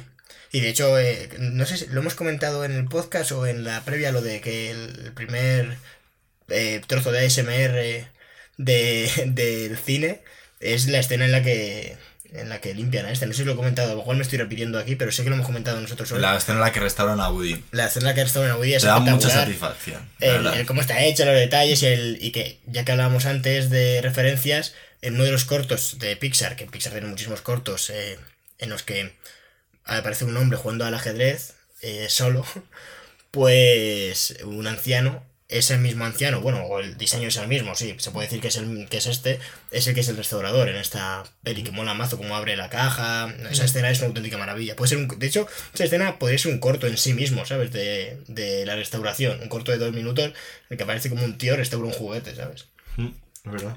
Pero... De hecho, cuando le borra a Woody el nombre de Andy, vamos, que se lo tapa, Ahí es cuando luego vemos ya el- la evolución de Woody, que es cuando se mira la esta y se lo limpia, es como, venga, soy el juguete de Andy, ¿no? Soy el juguete de exposición. Eso está muy chulo. Que tiene esas simbologías Mm. Pixar y la fino. Sí, bueno, a ver. Es que si te lo pone más evidente. Ya, bueno, pero- es Woody diciendo, mira, es que soy el juguete de Andy. Sí, pero bueno, el, el hecho, el hecho de que eh, hijos de te puta. muestre el, pla- el plano en el que pasa el pincel y todo eso, es algo que es una tontería, pero si no ocurre igual tú tampoco echas de menos porque no se te Sí, ocurre. Está muy, y está muy bien pensado, todo eso hay que pensarlo. Me parece que no, pero las pelis van de dar a pequeños aciertos y no irte desviando mucho de, del objetivo. Y bueno, es una película que costó 90 millones, o sea, triplicando la, lo, lo que costó la primera. Lo que pasa es que luego, pues eso, recaudó casi 500, 480 y algo, o sea que es una barbaridad. Sí, o sea, mal no les ha ido, ¿eh? No, a ver, también te digo, en mi opinión, merecido. O sea, que decir, son gente que no dices, joder, cómo esta peli lo ha petado. ¿sabes? Si me dicen que Pixels, eh, ha sido, de repente un día veo Pixels eh, de Adam Sandler, la película más taquillera de la historia, pues dirían, ¿cómo, pues, ¿cómo es posible? ¿Cómo es posible que ocurra esto? Pero no, por suerte no ocurre. Es taquillera. Bueno, fue no. Avatar, ha sido mucho tiempo. Ya, bueno, sí, ya Avatar. Pero eso es mejor Avatar que Pixar, joder, eso es indiscutible. Sí, la verdad es que sí. Tampoco, Lo digo sin haber visto tampoco- Pixel y sin tener intención de verla. Este es el Y sin haber visto Avatar. que Sí, ahora. Avatar sí, pero. pero Avatar la ha lo visto todo pero, Pixel es que no. No hay por dónde cogerla. Ah, Es, es la marca de agua de Adam Sandler, ¿sabes? Directamente. Ese, su, su película representativa Es es, su- ese niño, niño grande. Ese ¿sabes? es su coto privado de caza. O sea, sabes que ahí va a estar Adam Sandler. Esa es su mierda. Sí, sí, sí, sí. Es literal. Como el equipo de John Lasseter y John Lasseter. Pobre, pobre hombre, ¿eh? No, no sé, igual luego es un cabrón, pero, pero mm, le estamos dando más de, de lo que a priori merece. Pero bueno, habrá que, habrá que verlo. Yo creo que vamos a pasar ya a la tercera de Toy Story, que se estrenó en... Es que parece que no, pero 2010. ve- 25 años han ido pasando, bueno, La- eh, ido 24 estrenando años. cada 6 o 7 años. Claro, que no ha ido, no es lo típico que dices, joder, la cuarta entrega, tal. Bueno, en lo que se ha estrenado eh, cuatro pelis de Toy Story se han estrenado eh, 15 de Fast and Furious, ¿sabes? O sea, que se ve que la hacen con mimo y que se toman su tiempo. De Fast and Furious seguro que también. Bueno, a ver, alguna más que otras. No te voy a decir, yo que no, que no haya algo de interés eh, de- en, to- en las pelis, pero vamos, sí, creo que ya estaban. Es lo digo que miras listas de pelis anunciadas, que luego que la anuncian no significa que no la cancelen. Pero es que igual. Me ha hecho más pelis Marvel que, que Pixar. Bueno, es que Marvel también sacan pues como hamburguesas. que dicen que van a sacar 4 al año. Es que se les va a ir la, la olla. Pero bueno, lo que te decía es que había anunciadas, en su momento lo vi y era como anunciada, eh, o sea, ya para ahí, te salía como fechas lo que hace Marvel, ¿no? De en plan de aquí Sí, es que eso es, eso es, eso Disney. Y, Total. y- y es como Fast and Furious 8, 9, 10, 11, que era como, pero bueno, ¿sabes? Como en lo de la... en la Play- PlayStation, ¿eh? PlayStation, ahora, claro, pueden decir lo que quieran, luego no lo hacen. De hecho, con The Amazing Spider-Man de la de Mark Webb, Mm. eh, hicieron el relanzamiento de la, de la franquicia y funcionó tan mal la segunda que estaba ya anunciada la tercera Sí. y la cuarta, que seguramente ya estarían haciendo bocetos y mierdas y cosas así. Y, y no se estrenó nada, se lo dijeron, esto, esto va a tomar por saco. Igual, si mañana no funciona Acuérdate del universo de monstruos de. No, de monstruos no, de. La momia de, sí, de la de momia Tom, de Tom Cruise. Cruise y tal, que iba a ser aquello. Va a ser sí, el nuevo Marvel, pero de Universal y de monstruos. A ver, la, No, de monstruos no, era como de. Pero es que a mí las momias no me resultan muy atractivas. En plan, cinematográficamente hablando, no sé. Es como muy rollo. Bueno, pero la película ¿no? de la, o sea, la- la- Como muy años la 30, que- La, la película de la momia que. eh, ¿Cómo se llama el actor de este? Brendan Fraser. Eso, esto a mí me parece la leche. Yo me lo, pa- me lo he pasado viéndola súper mega bien. O sea, las dos primeras- y de hecho el. ¿Pero qué te va a hacer? primo- ¿Envolverte con vendas? ¿Una, mo- una momia? No, ¿Cómo pero si puede no, de matar menos, si he hecho una momia? bueno, pero si la momia aparece. Es que ni siquiera salía momificado, Claro, tío. Era, salía ahí un calvo y. Eh, tenía daba que miedo miedo. porque tenía cara de violador. Era un poco John Lasseter. Madre mía. Pobre no, no, hombre. John Lasseter, que sepamos. No es una no, momia. No, no, A ver. no ha violado, tenía cara de depravado sexual. El, el tío que hacía de la momia. Pobre John Lasseter, ¿eh? a mí mira que no me Tú cae- eres el que no- acaba de relacionar no John Lasseter. mal. Yo no quería decirlo, pero sí. Ah, yo no quería decirlo, dice. Bueno, vamos a ir con la tercera película, 2010. Eh, 200 millones ya se nos iba el presupuesto, o sea, ya va exponencial, eh, tres veces más. De 30, 90, 200, ¿sabes? Eh, Por suerte se estancaron, o sea, no fueron a más la cuarta también desde 200 millones. Pues si no, yo creo que ya habrían tenido que hacer una peli, no sé, tenían que haber pagado demasiado a la gente. Hombre, yo me imagino que también va el sueldo de los 50 millones que ganará Tom Hanks ya, bueno, claro. por que- estar una semana doblando. Bueno, una, se- una semana, me parece, bueno, Bueno, no sé cuánto cobra Tom Hanks. Me a lo mejor me, imagino que. Hombre, una semana. Yo creo que sí. Tom Hanks es pobre. Pero- No tiene dinero Tom Hanks. Sí, se pasa todos los días en un, en un banco hablando con gente. Comiendo Bueno. sus mierdas. Quiero abrir un melón. Sí, por a mí, abre. la mitad de la película de Toy Story 3, la primera mitad, me aburre. Mentira. Me aburre. Y Mentira. luego, y luego tiene el mejor final de toda la saga, para mí. Pero a mí, no sé, la he visto ya dos ¿No, veces. ¿No os parece un poco efectista al final? En plan de que está buscando por todos los putos medios que llores. Porque yo he llorado. Con Sí, Toy Story- sí, y yo con ta- Toy Story- y con yo- Toy Story 3 y Toy Story 4 he Yo- llorado al final. Yo no recuerdo cuánto estoy 4. Además da igual cuánto veas de Toy Story 3 que voy a llorar. Yo pensaba que no habías llorado, porque creo que en Twitter te leí algo que, que no habías llorado. No, pero, No, pero era ironía. Ah, o sea, vale, había vale. llorado como un bebé. pero justamente esa es la gracia. Y eso, o sea, que es que no es fácil a alguien hacerle llorar, aunque es más A complicado. mí es muy fácil hacerme llorar en el cine. Bueno, vale, pues quítale Bueno, mérito a la con- película. menos con- la- Creo que la última peli que he visto, que yo todas las películas que suelo ver me suelen hacer llorar en algún punto. Pues Joker no lo consiguió. Y mira que había motivos para hacerme llorar en la puta película de Joker. Y en ninguno, macho. Es que bueno, el Joker podríamos hablar. Pero No, no, no, vamos a hablar del Joker hoy. El caso es Toy Story 3. ¿Por qué te aburre Pero la es- primera mitad? Porque a mí me parece que tiene, no sé qué, que está súper bien. Yo es que me he apuntado de los momentos favoritos de, de la película y, y todos están desde la O hora sea, y si- y si 12 se, inicia con, minutos. se inicia, si no me equivoco, con, con Andy de joven. No, se No, inicia se con la escena. Con de, la- los, de los monos, la explosión. Sí, la, la Eso escena. está guay. Eso está guay, sí, vale, pero no sé, es como que. que por ejemplo, el, el humor, a mí me parece que es la película en la que peor funciona el humor. No, no creo que tenga tantos momentos como brillantes como en ninguna de las otras tres O sea, películas. Buzz Lightyear eh, bailando flamenco. Sí, pero es que eso está Eso en la última parte de la. de- o sea, Pero yo está en la peli. Es que David, yo quiero pero, por favor, defender escucha- clímax. escúchale cuando habla. Que es que está diciendo que es a partir de la mitad de película. Claro, yo estoy. No de antes. No que no le haya gustado ya, la pero, película. pero ha dicho que no funciona el humor. ¿En toda la peli o solo en la primera no, mitad? en la primera mitad. Vale, vale. El- en el minuto, en la hora y ocho minutos aparece Buzz Lightyear Banderas. Que ya es en. él, ¿Es, para mí- ¿Es Antonio Banderas? Sí, Ah, es para sé mí, si- sí, es- Yo pensaba que era Paco Lucía o algo así. para mí es el inicio del clímax. Y dura 15 minutos el clímax. Eh, en el. En la hora y 12 minutos aparece eh, Rocho que como que les pilla que se están escapando de, de Sunnyside y tal. Y eh, empieza a hacer su discurso de que todos somos trozos de plástico y que vamos a acabar en el vertedero. Como al final acaban todos los juguetes de esta película, aunque luego se, por suerte, pues se salvan. Aunque aquí ha habido gente que ha dicho antes en la previa que prefería que se hubiera acabado ahí la película y que hubieran muerto todos. Hombre, Eh, creo que es más efectivo que cualquier otra cosa que se mueran todos. Y... Y bueno, los habrían A mí una final, con el, un final de película con el protagonista muerto es algo que me encanta. en, el, en la hora y 16 minutos, eh, los juguetes se caen a la basura y empiezan ahí como a sortear obstáculos y tal. En la hora y 21 les traiciona. Después de que han salvado la vida al puto oso. Perdón. Después de que han salvado la, la vida al puto oso, les vuelve a traicionar. Y, y no pulsa el botón de emergencia. No sé si os acordáis que hay Sí, una escena en la que le típico-. Hay un botón Sí. siempre, ¿eh? El- Luego hay un Deus botón. Ex Máquina ahí que. Pero es un Deus Ex Máquina que es tan gracioso. Sí, es O muy sea, gracioso. Es un Deus Ex A Máquina no en toda, en toda regla. Pero es, es tan. A ver. Todo el mundo creo que es, era. O sea, si llegan a morir. mm, sí que habría sido sorprendente. O sea, habría sido una película que tú dices, hostias. Hostias, los guionistas.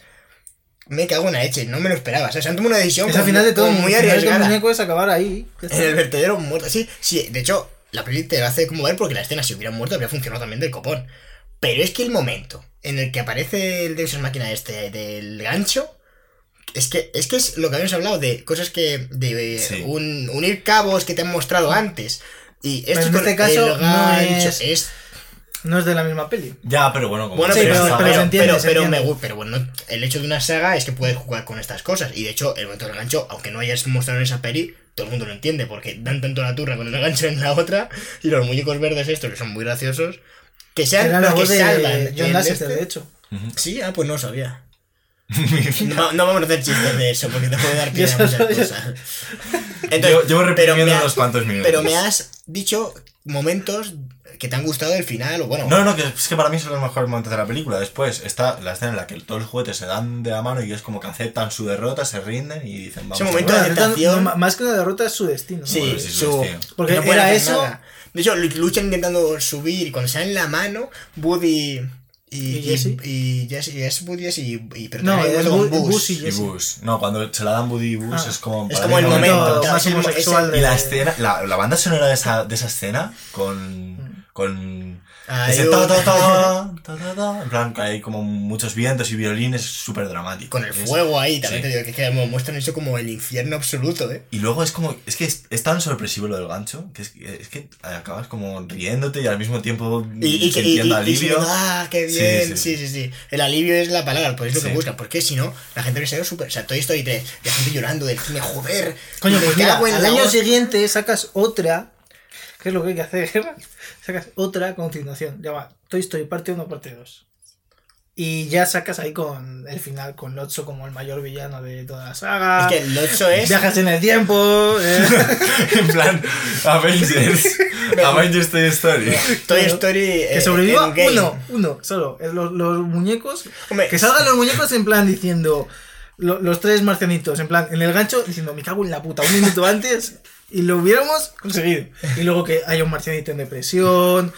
Otro vagando por el, por el mundo. Y luego se juntan Otro tres por el mundo matando a, Y- a, a osos. A y osos como el viajen, 8. y viajen en el tiempo, los tres, y luego ya eh, hagan un- una serie de viajes en el tiempo que, perdón, que, eh, que destruyan la continuidad total del universo de Toy Que Story. Toy Story, que Toy Story Que no se 3 sepa muy se ignore. Claro, y que de repente, no, y que, que como que ignores todo lo demás. Y ya en la cuarta, pues ya dices, mira, aquí hay universo tal de Toy Story. A ver, no Además, está- si lo hubiera leído Kevin Feige, yo creo que lo habría hecho. Hubiera dicho, a ver, podemos hacer cuatro pelis de Toy Story, pero podemos meternos en movidas galácticas del copón y hacer literalmente Ahora que en Disney mil Plus pelis. van a sacar un spin-off de Bebop, seguramente Toy Story 5. A ver, no, Toy Story 5 se va a hacer. No sé si han anunciado o no, pero vamos, ya te lo digo yo. Hombre, Toy Story 5 y Toy Story 6 y venga, y me la juego con Toy Story 7. A ver, es que yo me imagino que. a ver, fíjate que tenía una como una política Pixar de no hacer secuelas, todas ellas originales, y de hecho la- las primeras películas son. Hacen una peli. Bueno, quitando Toy Story. Eh, Monstruos S.A. Eh, University se hizo, se hizo por cuando después de que lo comprara eh, Disney. Pero antes de que lo comprara Disney, cuando tuvo una época independiente, de, porque estuvo, a al primero, lo hemos comentado antes, colaboró con Disney. Mm. Hubo como cierta ruptura.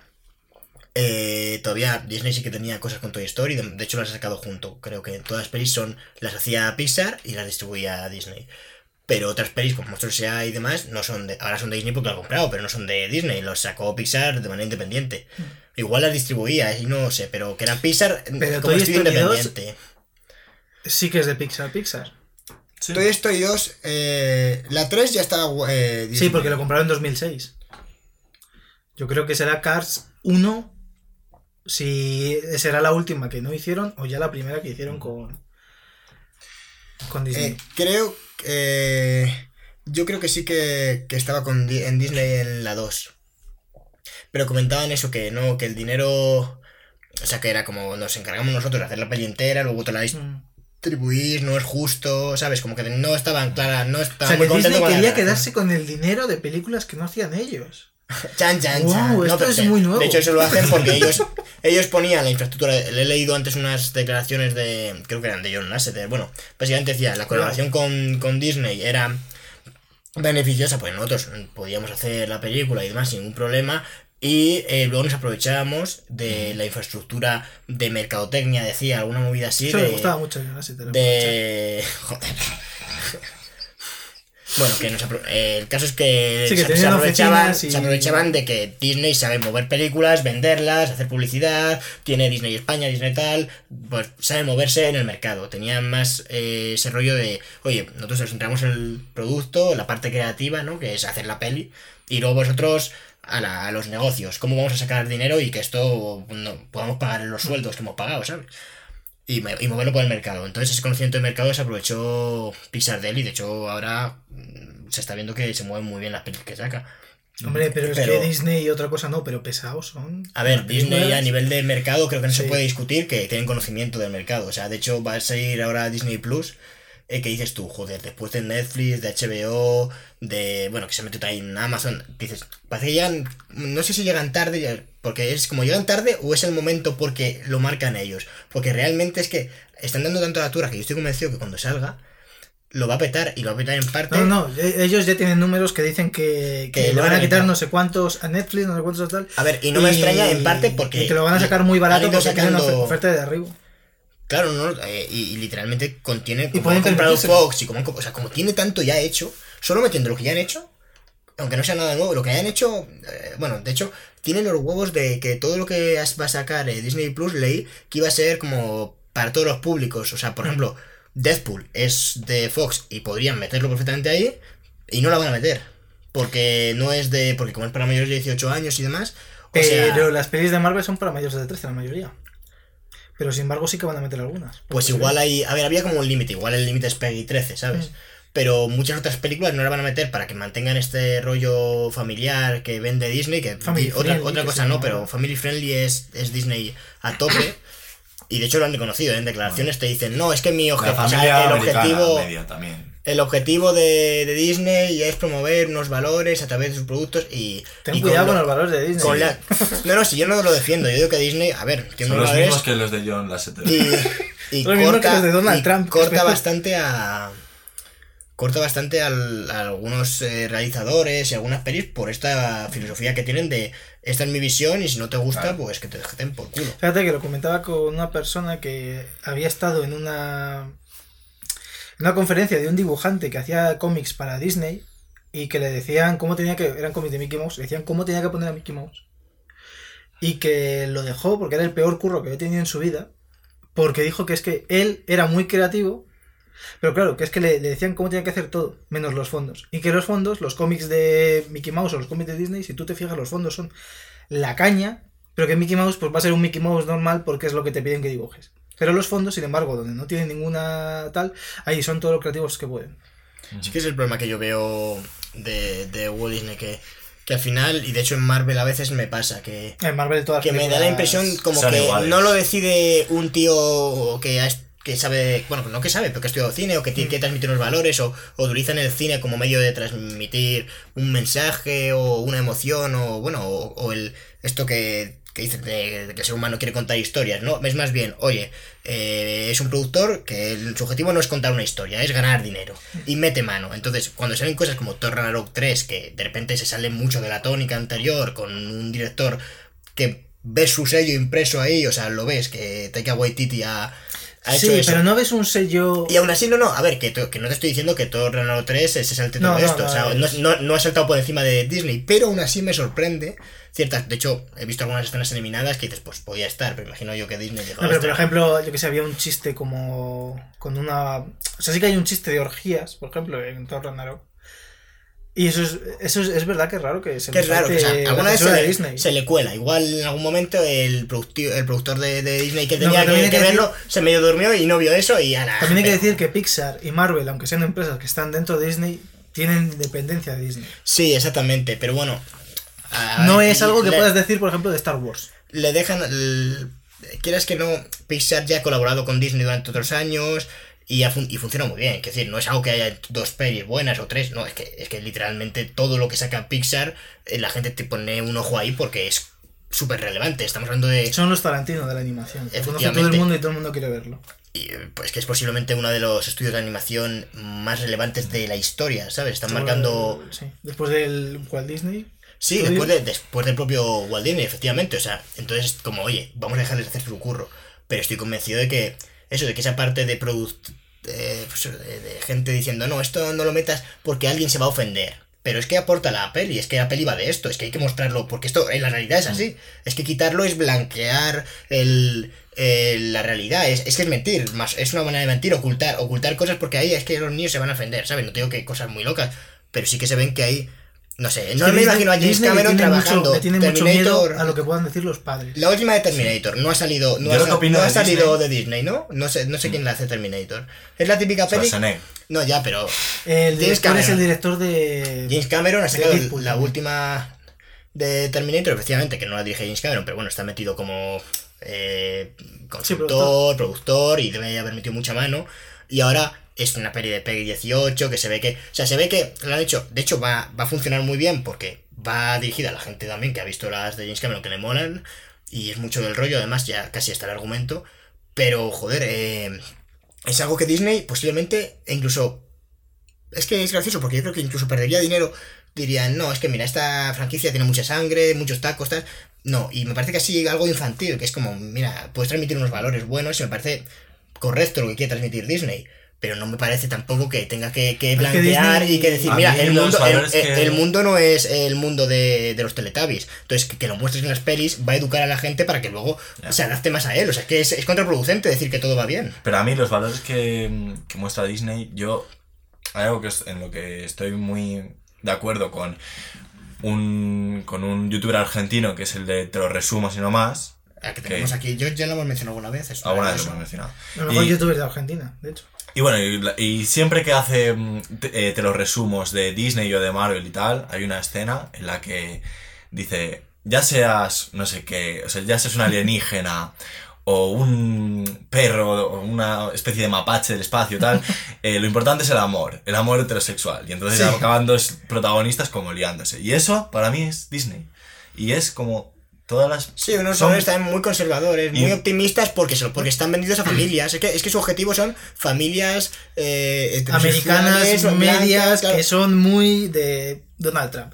Recordemos, Sí. que, recordemos que a James Gunn lo echaron porque un tío que es conocido en Estados Unidos, es un periodista súper conocido en Estados Unidos, porque se inventa mierda, buscó entre tweets de James Gunn de hace 200 años para decir, mira, es que este tío es un pedófilo. Que luego Disney ni leyó los tweets y cogió y dijo, ah, es un pedófilo. Lo dice este tío. Este tío que resulta que es un neonazi que, que apoya a Donald Trump a, a tope y que no sé qué, que se inventa bulos, en rollo, los inmigrantes se comen nuestros hijos.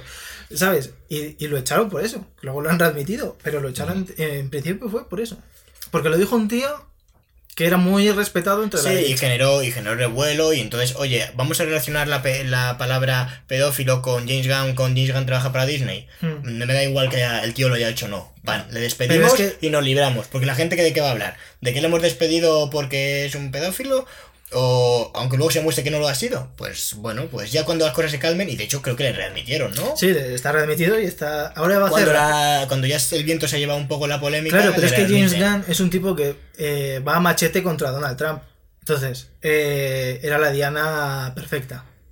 Se de- eh, es un poco el mata al mensajero para que el mensaje no. No llega, No sí, sí, llegue. sí, efectivamente. como un argumento ad hoc.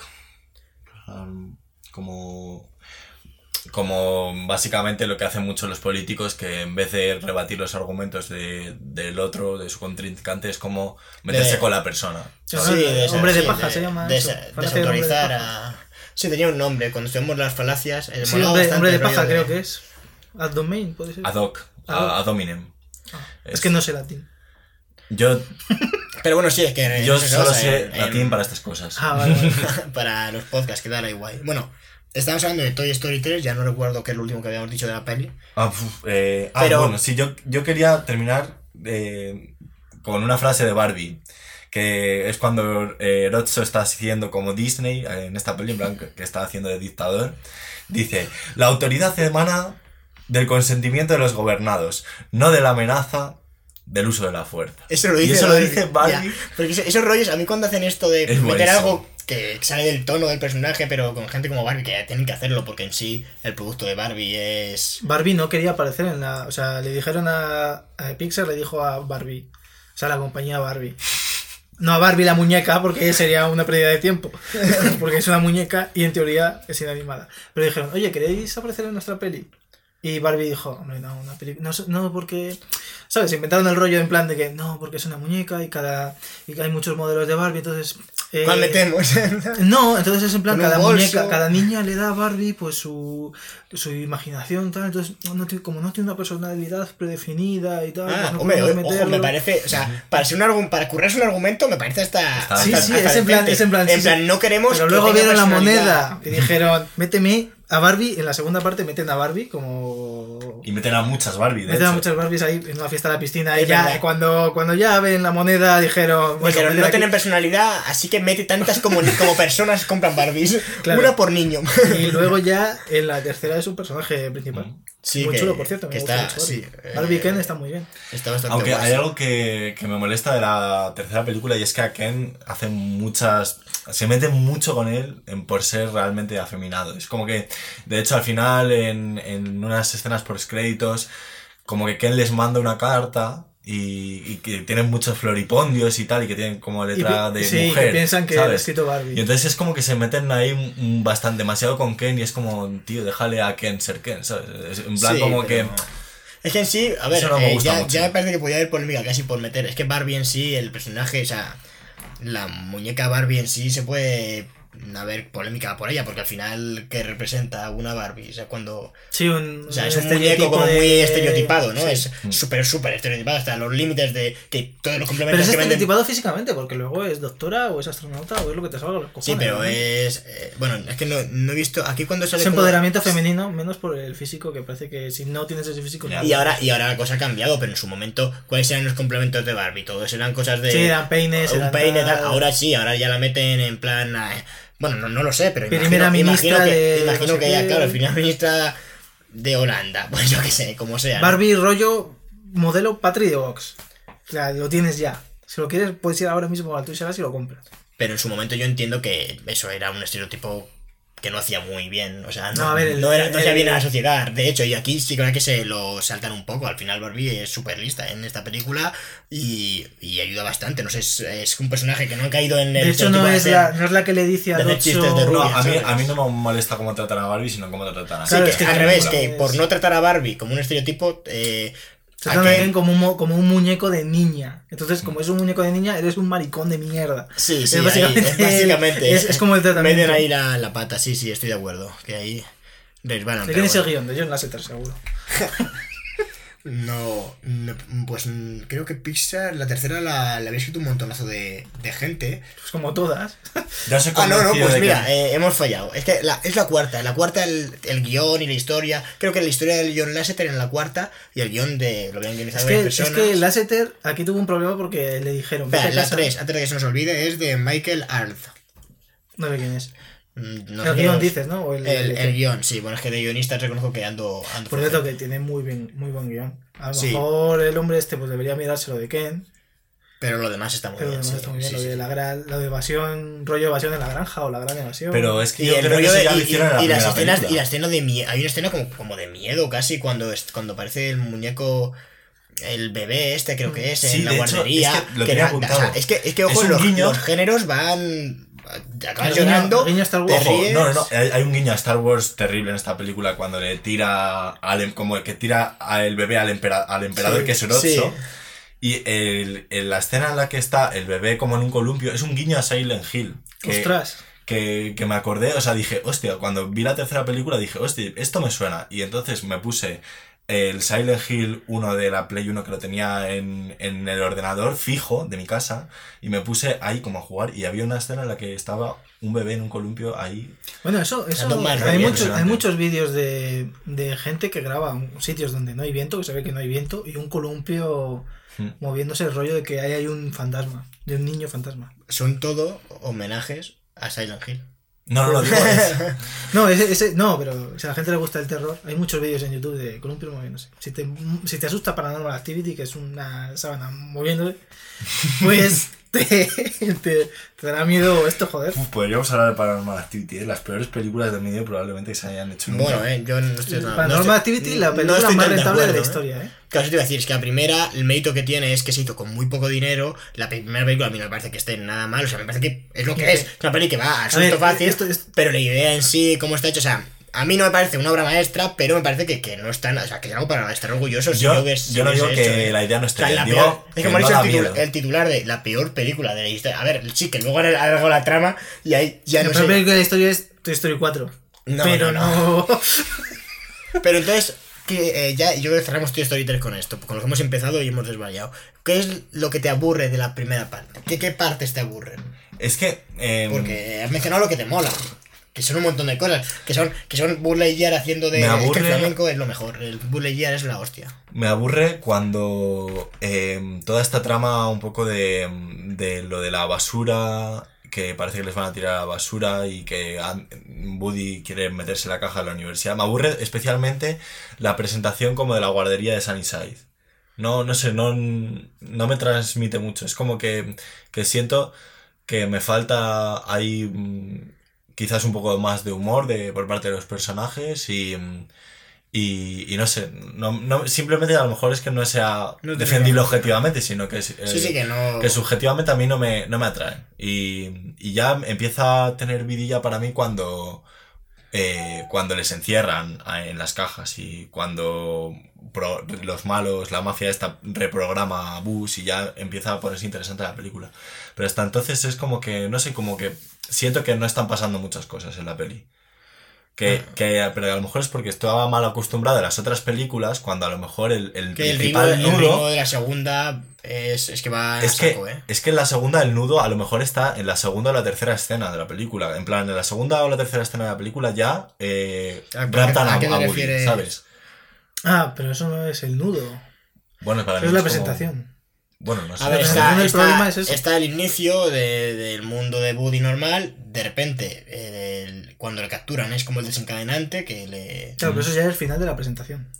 Claro, sí, sí, sí, efectivamente. Ahí está el final de- del primer acto, sería, ¿no? Tendría que volvérmela a ver para. El para nudo más bien es cómo van de la casa de Andy a tal y a la vez, que es lo que pasa con. Yo pensaba que el nudo Y al era final, más y al como final el lo del con- aeropuerto, más o menos. Yo Sí. pensaba que el nudo era más como el conflicto de la película y que luego ya el desenlace es como se No, no, no, el, nudo es el segundo. El segundo. El Vale. segundo acto. Eh, básicamente es el desarrollo en el que ocurren las típicas cosas. O sea, Mm. en una película de, de coches eh, donde ocurren las carreras. Y al principio Pues yo creo vale, que puede variar, pero A lo mejor el problema es que el planteamiento llega incluso que lo de Es la guardería largo el planteamiento. Lo de la guardería también me parece como un, polo- un poco planteamiento, hasta que se ve que es una mafia y que no y que a los juguetes ahí les están tratando como por una jerarquía. Como que tardan en arrancar. ¿no? ¿Sabes? Sí. Y Claro, pero yo creo, no sé, el planteamiento llega hasta tan lejos. Yo, yo, creo que sí. yo creo que el planteamiento.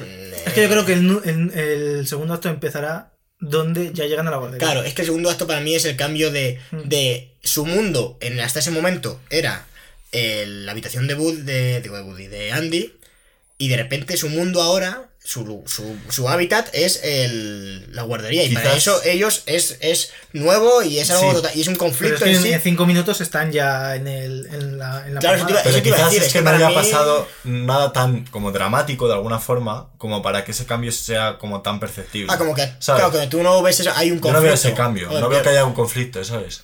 Pero a mí sí que me parece que, que lo, que no quiere estar ahí. Eh, de hecho, creo que nada más llegar quieren escaparse, ¿no? O, si no me equivoco. o algo No, se escapa, se escapa, Se escapa Woody. Woody. Claro, pero que Buddy, o sea, hay- a ver, que la peli al final va de Buddy. Eh, Buddy es quien, oye, le mandan a la guardia, no quiere ir Ujú. y quiere escaparse. Para mí ese es el conflicto de la peli, como arranca. Es en plan, te han llevado a un sitio que no quieres, te quieres largar de allí porque tu vida cambia y tal y cual. Y, y ahí ya luego está el desarrollo que es todo el rato en el que está en la guardería y, y luego ya cuando se escapan y, y casi mueren, es un poco el, el desenlace final, ¿no? Lo que más me gusta de Toy Story 3 es que es como la película de Andy, de alguna forma. Es como la película en la que más se sale Andy y en la que más se centra en Bueno, Andy. porque Andy en los demás es Y- prácticamente una sombra. O sea, Claro, y- Porque aquí ya había dinero para hacerle una cara, bien. Claro.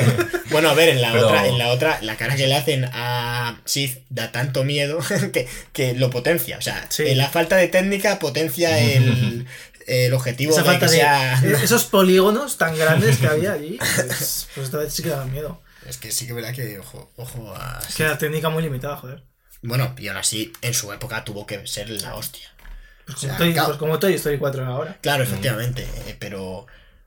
Veremos O a sea, ver lo- si... se, se- se hace con lo mejor que tienes. Igual que Toy Story 3, que Que también en su momento era espectacular. Bueno, y han envejecido bastante Toy bien. Story ¿eh? 3 envejeció bastante bien. Sí, eh, Más que Toy Story 2 y la 1. y la 1, sí. A ver, quieras que no es de 2010. Hombre, es que ahora ves a Woody de la primera 25 y ves a años. Woody de la, de la la, cuarta, que los pelillos del brazo se los puedes contar. Dices, joder. No, no, está... Aquí teniendo un tío un que está haciendo esta mierda. Sí, sí, sí.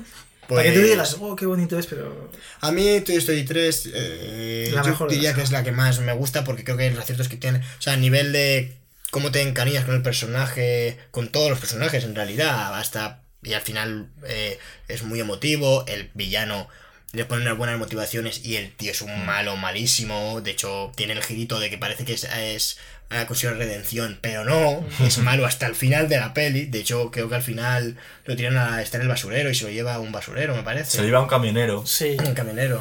y le pone ahí a, a Y le, comer pone, mosquitos. y le pone enfrente Sí, de esa, como que sí. en plan has sido malo, pues ahora, ahora te jodes. O sea, es como una especie Pero, pero en realidad, en, en el momento en el que pare el camionero en cualquier gasolinera, ya este le coge y le capa.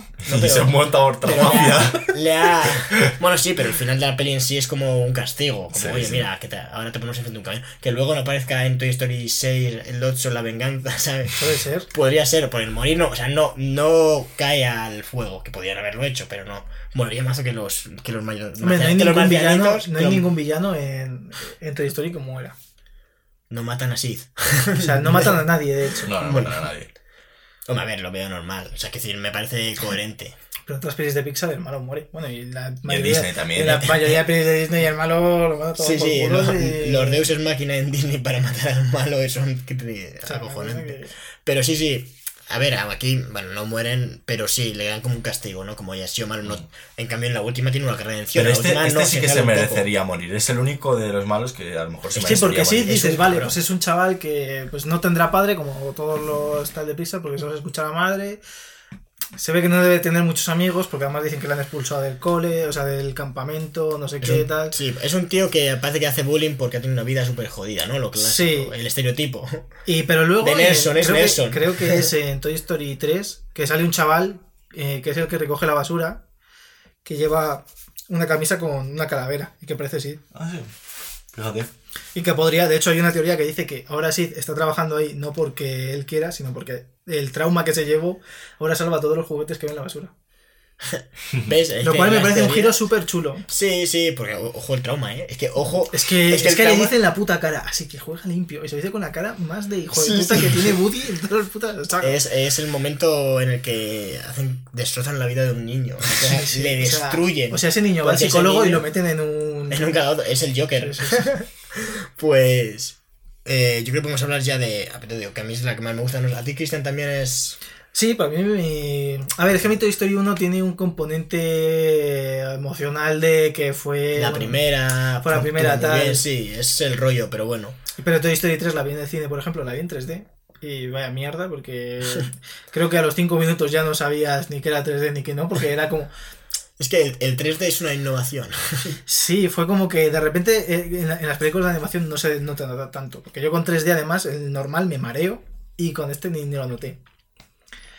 Y luego sí que me parece que ya viéndolo la última vez es como que te aprieta mucho las tuercas para que llores. O sea, la película quiere que llores sí, Sí, o sí, sí. sí, va a saco. Y- De hecho, los planos ahí. Es todo, es todo muy de... Pero encima, ojo, es que lloras. encima viendo- para es que luego es te hagan... Ojo al mérito, lloras viendo morir a unos muñecos Sí, que en no tienen, que no son humanos, es que decir, que es que. Bueno, pero si te ponen a un perro en una peli y lo matan... Ya bueno, sí, pero aquí Mm. al hacer algo de animación que literalmente han creado ellos la- toda la cara, textura, los modelados, no sé, o sea, que tienen cierto Pero mérito. tienes empatía con todos Sí, ellos. sí, sí, sí, a ver, y que están también diseñados para eso, que tienen los ojos, por ejemplo, que es algo que siempre transmite mucho y que te dicen Mm. que es algo muy importante a la hora de transmitir emociones, tienen los ojos bastante grandotes, la mayoría. Pero sí, ¿sabes? esta película me gusta bastante. Para mí en mi top está Toy Story 1, Toy Story 3, Toy Story 2 y Toy Story 4. A mí me gustó mucho Toy Story 3 y, y bueno, vamos a pasar a hablar de la cuarta, que a mí también me gustó mucho y desde luego para mí no me parece la peor, como tú dices, de 2019, muy reciente, eh, no sé si la habrá visto todo el mundo, si no, bueno, como siempre avisamos de spoilers porque intentamos no decirlo, pero al final la decimos, ¡pam! spoiler y no avisamos, así que avisamos ya, quien no quiera joderse la peli que no, que no nos escuche. Y sí que tiene alguna cosa que es interesante descubrir cuando ves la película, la verdad. es- no es una película que te puedan reventar ahí para no verla, ¿eh? pero sí que es verdad que, que conviene no, no saberlo. Este es Esa- el que Woody se va del grupo. Bam. La dirige Josh Cooley y... Josh Cool, que es la primera película que dirige, es un, es un chico de la casa Pixar. Es como. Pues joder, le dieron una buena... Eh, ah, bueno, dirigió oh, es, eh, un cortometraje de, de la peli esta de Inside Out, en el que aparece un como el novio de Riley, o bueno, va a tener una cita y aparece como el padre haciendo el monger, porque el padre es la caña en, Inside Out. Y, y es un cortometraje bastante guay, la verdad. Pues confiaron en este chico. Yo te digo, le conoce. Bueno, espero que siga porque a mí parece que hizo un trabajo espectacular. Y sobre todo a nivel, a mí me parece que técnicamente da un paso ya no solo a nivel eh, lo que hablamos de los detalles, ¿no? De, de que se ve en los hilos de la camisa, sino que en la fotografía es espectacular. De hecho, creo que era la primera película que estaba eh, rodada, bueno, sí, rodada en un formato tan panorámico, no rodada entre comillas, porque no es que se rueden, pero sí simulan las cámaras y sí estuvieron eh, con, grabando con, con cámaras reales y con distintas ópticas para ver cómo se veían, para luego simularlo en, eh, en esto. Entonces fueron a... eh, no sé el sitio exactamente, pero sí que fueron como una especie de... a un lugar que es como donde se... una feria, como donde se desarrolla la película, para grabar distintas luces, distintos eh, planos y... o sea, reales, colocando muñecos y todo, para que intentar simularlo lo- como si se rodara de verdad. Y es que es espectacular. Se utilizan, de hecho, es gracioso porque utilizan técnicas que luego, que en realidad podían no hacerlo. Por ejemplo, hay una limitación. Tú cuando enfocas con una cámara, solo hay un, una- un punto de foco. O sea, tú no puedes enfocar a una persona que, es- que está a 10 metros y también tener enfocada a alguien que esté a 5. Bueno, puedes hacerlo con eh, profundidad de campo y tal, bueno, no me voy a poner muy técnico, pero como que solo hay, realmente solo hay un punto en el que es- está el foco perfecto. Y entonces hay ciertas ópticas que hacen que eh, eh, alteran eso y hacen que puedan enfocar a, a dos puntos que están a distinta distancia. Entonces, esto cuando lo utilizan películas, que, que sí que se usa, por ejemplo, Tarantino en los 8 lo utiliza para enfocar a alguien que está en primer plano y al otro lado de la pantalla alguien que está lejos, el espectador normalmente se da cuenta, porque es algo raro. O sea, eh, se puede ver una línea, o sea, esto es real, ¿eh? si veis la Tarantino lo podéis ver, hay una línea en la que eh, pasa algo estar de foco a estar desenfocado. Porque es un efecto literalmente de que han puesto una, un objetivo que la mitad eh, hace que te reciba la luz de una forma y la otra mitad de otro. Entonces, esto lo que quiero decir es que es algo que en animación, como estás haciendo por ordenador, te lo puedes saltar, puedes saltarte las leyes de las ópticas y puedes saltártelo todo, pero como la gente está acostumbrada y también para que no se salgan de la peli, le está metido. Y hay una hay un plano en el que aparece eh, la villana que se llama eh, no sé qué, Pepe. Eh, Bueno, bueno, Gabi Gabi. la modelo, Gabi eso, es que nu- nunca me sale. Yo hoy con los nombres no doy una. Bueno, los aparece Gabi Gabi enfocada y creo que es Forky detrás. Me parece que es Forky o. No sé, me parece que es, que es Forky. eh, cuando están así al principio, que, que le captura y está hablando con él, aparece hablando en primer plano, creo que a la izquierda del plano, y a la derecha, como en un panorámico hay muchísimo espacio, Forky. Y están los dos perfectamente enfocados. Y es algo que es imposible si está tan cerca de la cámara. Pero se puede ver perfectamente como la línea y cómo han hecho ese trabajo de investigación para poder simularlo de manera lo más realista y que parezca que se han utilizado cámaras y que ese mundo existe. Que han ido ahí a grabar al mundo de la Bueno, está animación. dentro de un poco del lore de, de Pixar, ¿no? Que todo lo que están grabando es una película de verdad, que se ha grabado con cámaras de verdad. Claro, no, ese es el rollo, que se han grabado con cámaras reales cuando realmente no se ha grabado con cámaras de verdad, es toda una simulación en CGI. O sea, una simulación, un- sí, una simulación, te comes, se Sí. puede decir. Entonces, no sé, la fotografía es espectacular. De hecho, el. eh, ya que hablamos de la fotografía. No, a ver el nombre, Cristian. que- Hay dos, hay dos directores de fotografía, si mal no recuerdo. Aquí, bueno, seguramente el que aparece en Film Affinity es Jean-Claude Calache. Bueno, Jean-Claude, aquí- Jean-Claude Calach. ya desde aquí sí, editamos la, la fotografía. Yo no le conozco. Tiene nombre de poeta. Tiene buen nombre para ser eh, editor de fotografía, pero vamos. A mí, no sé, yo no lo conozco. no lo Imagínate que es. Jean-Claude Van Damme. Buah, y ha hecho, y ha hecho la fotografía de- y te quedas loco, en plan, tiene conocimientos de iluminación, de óptica, de, de animación, para ver cómo se puede simular, lo ha hecho todo. Y, y me parece que es- era arriesgado eh, hacer la cuarta y después de el- la, o sea, la tercera lo petó en público, en crítica, la gente fue como el típico cierre perfecto, tal, que no hagan más, que esto ya es como, lo- no sé, me parece cerrar. Es un cierre perfecto. Claro, es Exactamente. como- si es un cierre cuando dicen. Toy Story, ya no vas a recordar, ay, todas están bien menos esta, tal, no. Es, es la hostia. Y es como, bueno, vas a añadir una más. Y es como, uff, como lo hagan mal, manchan, ¿no? Como manchan como el nombre pulcro de Toy Story. Pero en mi opinión, no han hecho mal. No llega al nivel de la tercera, pero me parece que se queda cerca. Es que a mí Toy Story 4 me gustó, es la segunda que más me gusta, de hecho. Y me parece que, que lo hacen muy bien. Ah, o sea, me, yo lo vi en el cine y le disfruté como un enano, pero Víctor, habla tú que a mí se me llevan los demonios. A mí eh, lo que... El mérito que más le veo a esta película es como la...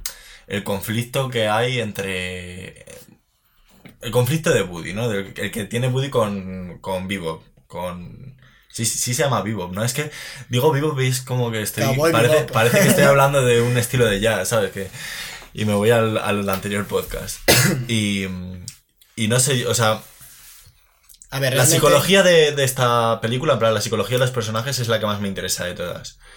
Pero, pero sí que es cierto que, no sé, a lo mejor no es mi favorita de la saga, pero tampoco es como, como Cristian opina, mi, tampoco pienso que sea mala, ni que sea la peor de la saga, ni, ni nada, ni mucho menos. Me parece que tiene muchísimos aciertos y, y no sé, hay un debate muy interesante. Es que, si- o sea, al final ese rollo de, de como que los. que él pertenece a los Mm.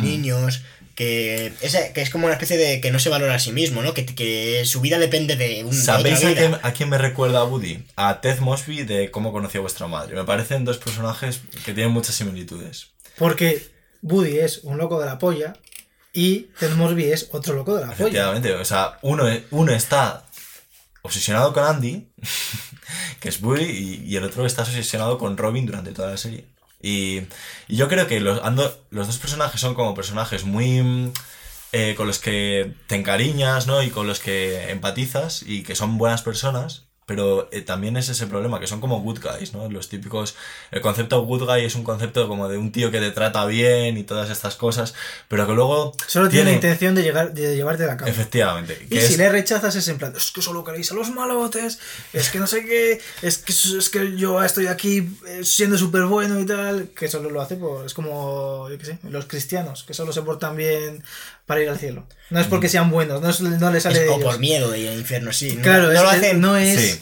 Pues consideren que lo que hacen es bueno, positivo Claro. y les genere felicidad. Efectivamente. Es porque quieren ir por al miedo y cielo. recompensa. Sí, exactamente. como, como actúan como niños, ¿no? De, Mm. Oye, te doy la piruleta Pues- si pues exactamente. A ver, yo no creo ni que Woody ni que Ted Mosby sean exactamente ese estereotipo. Digo que tienen algunos defectos de ese estereotipo de persona. Pero bueno, que este tipo de persona existe también. Sí, gente sí, así. O sea, existe. que en realidad no. A mí me parece que no es que eso sea algo malo. Es que el tío es así y eso. pues, Como Hombre, existe- ser, ser así es, es malo. Claro, sea así es malo, pero no, no, exactamente, pero que el, que el personaje sea así, o sea, que el personaje, personaje tenga comportamientos que no están bien, si se da en la sociedad, pues mira, me parece un reflejo Sí, y me parece bien.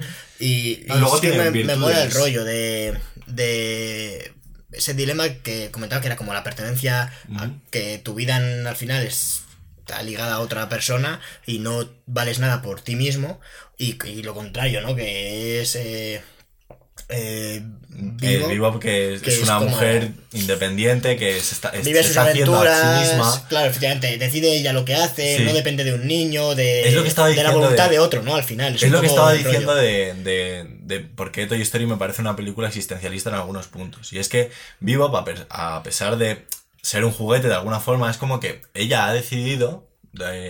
Es la- Vivo ni siquiera es un juguete, es una lámpara. Bueno, es una lámpara, pero la... Que ha pasado de ser, de hecho, en las demás películas, la típica, eh, pues, que, que muchas veces la, la pasado en el cine y lo han, creo que tenía un nombre así como mujer, mujer lámpara. O sea, no, Mujer había- florero. había- mujer florero, en la que literalmente si sustituyes un personaje por un florero y no cambia nada, es que ese personaje. O sea, lo decían así porque había muchas. Lamentablemente, el, bueno, igual que toda la historia de todo, en el cine ha habido mucho machismo en la hora de dar personajes.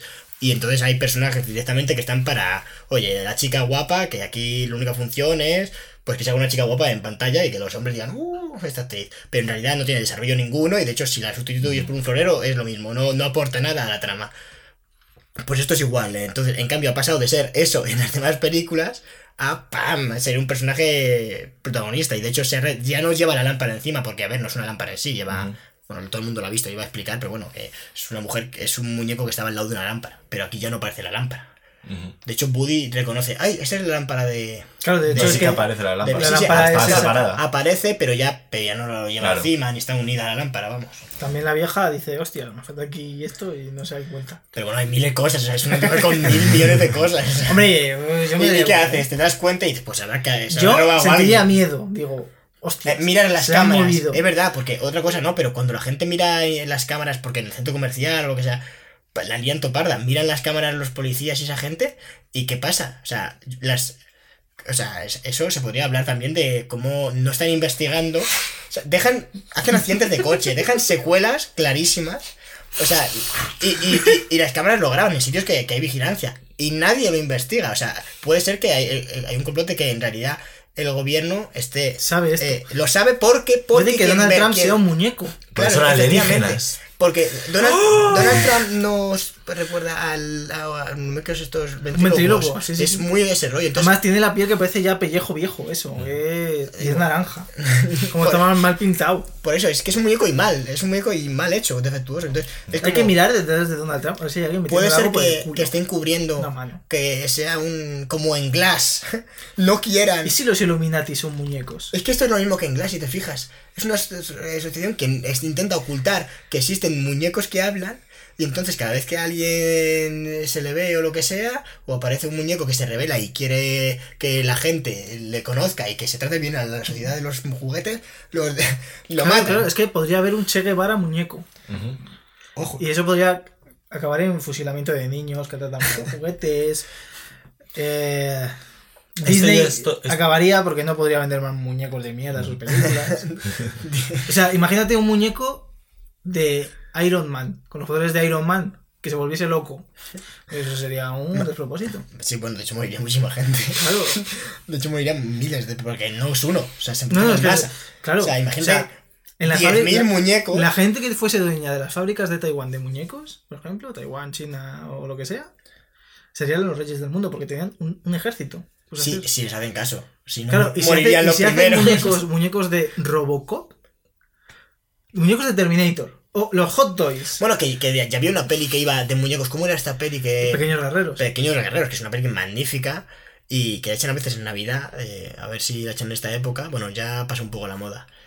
Pero echan mucho en la tele y va de, también de muñecos, o sea, es una peli como Toy Story, pero en imagen real y, y como adulta, porque la peli es totalmente adulta, de violencia, Mm. de unos tíos que... Dos dos enfrentamientos. están es como cowboys y vaqueros también, un poco indios y vaqueros, ¿no? Porque, porque es un poco una raza que es pacifista y demás, contra unos tíos que lo quieren aniquilar, que es como el ejército. Claro, porque en el, lore, muñecos. en el lore es que los americanos invaden su mundo y quieren matarlos. Y los bichos estos son como los malos, pero en realidad no son malos. Es que, ojo, no habíamos hecho esa comparación, pero esa comparación con Toy Story, eh, a ver, es Toy Story, pero, pero si otro tío lo coge y, y le da 20 Es un poco Toy distinto. Story, pero mezclado con la última de Chucky. En plan de que son Sí, listos sí. porque hay un chip y no sé qué, que es de armamento. No sé, es, es un rollo Muy raro. buena, es, es, mm, eh, O sea, guerreros. Pequeños guerreros, Eh. Toy Story también, joder. Pues bueno, volvemos. Toy Story 4. A mí me funciona mucho, eh, sobre todo la, el villano, eh, bueno, la villana en este caso. El humor funciona mucho. El humor funciona bastante bien. De hecho, los, las incorporaciones, como es nuestro querido Keanu Reeves, a mí me funciona. A mí, pues bueno, pues. El, me De los funciona- nuevos es me como funcionan peor, fíjate, los, los psicópatas quitando una escena. Los psicópatas para mí eh, no funcionan muy allá, pero la escena en la que intentan, o sea, su, su objetivo es matar a la vieja.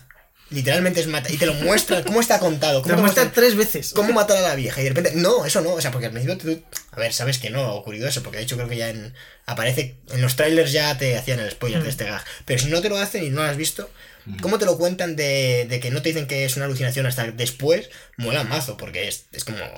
De verdad, esto es como que te explota la cabeza viendo la peli. Alguien- se ha equivocado, ha montado mal la peli, han puesto una escena que no es. O sea, de repente lo mismo está, está Pero matando esta, a una escena, esta escena yo la vi con mi hermano pequeño y mi hermano pequeño se moría de la Es risa. que es buenísima. A mí me parece. mm, a mí, es a me gustan mucho esos dos personajes, la verdad. A ver, sí. a mí no me disgustan, pero.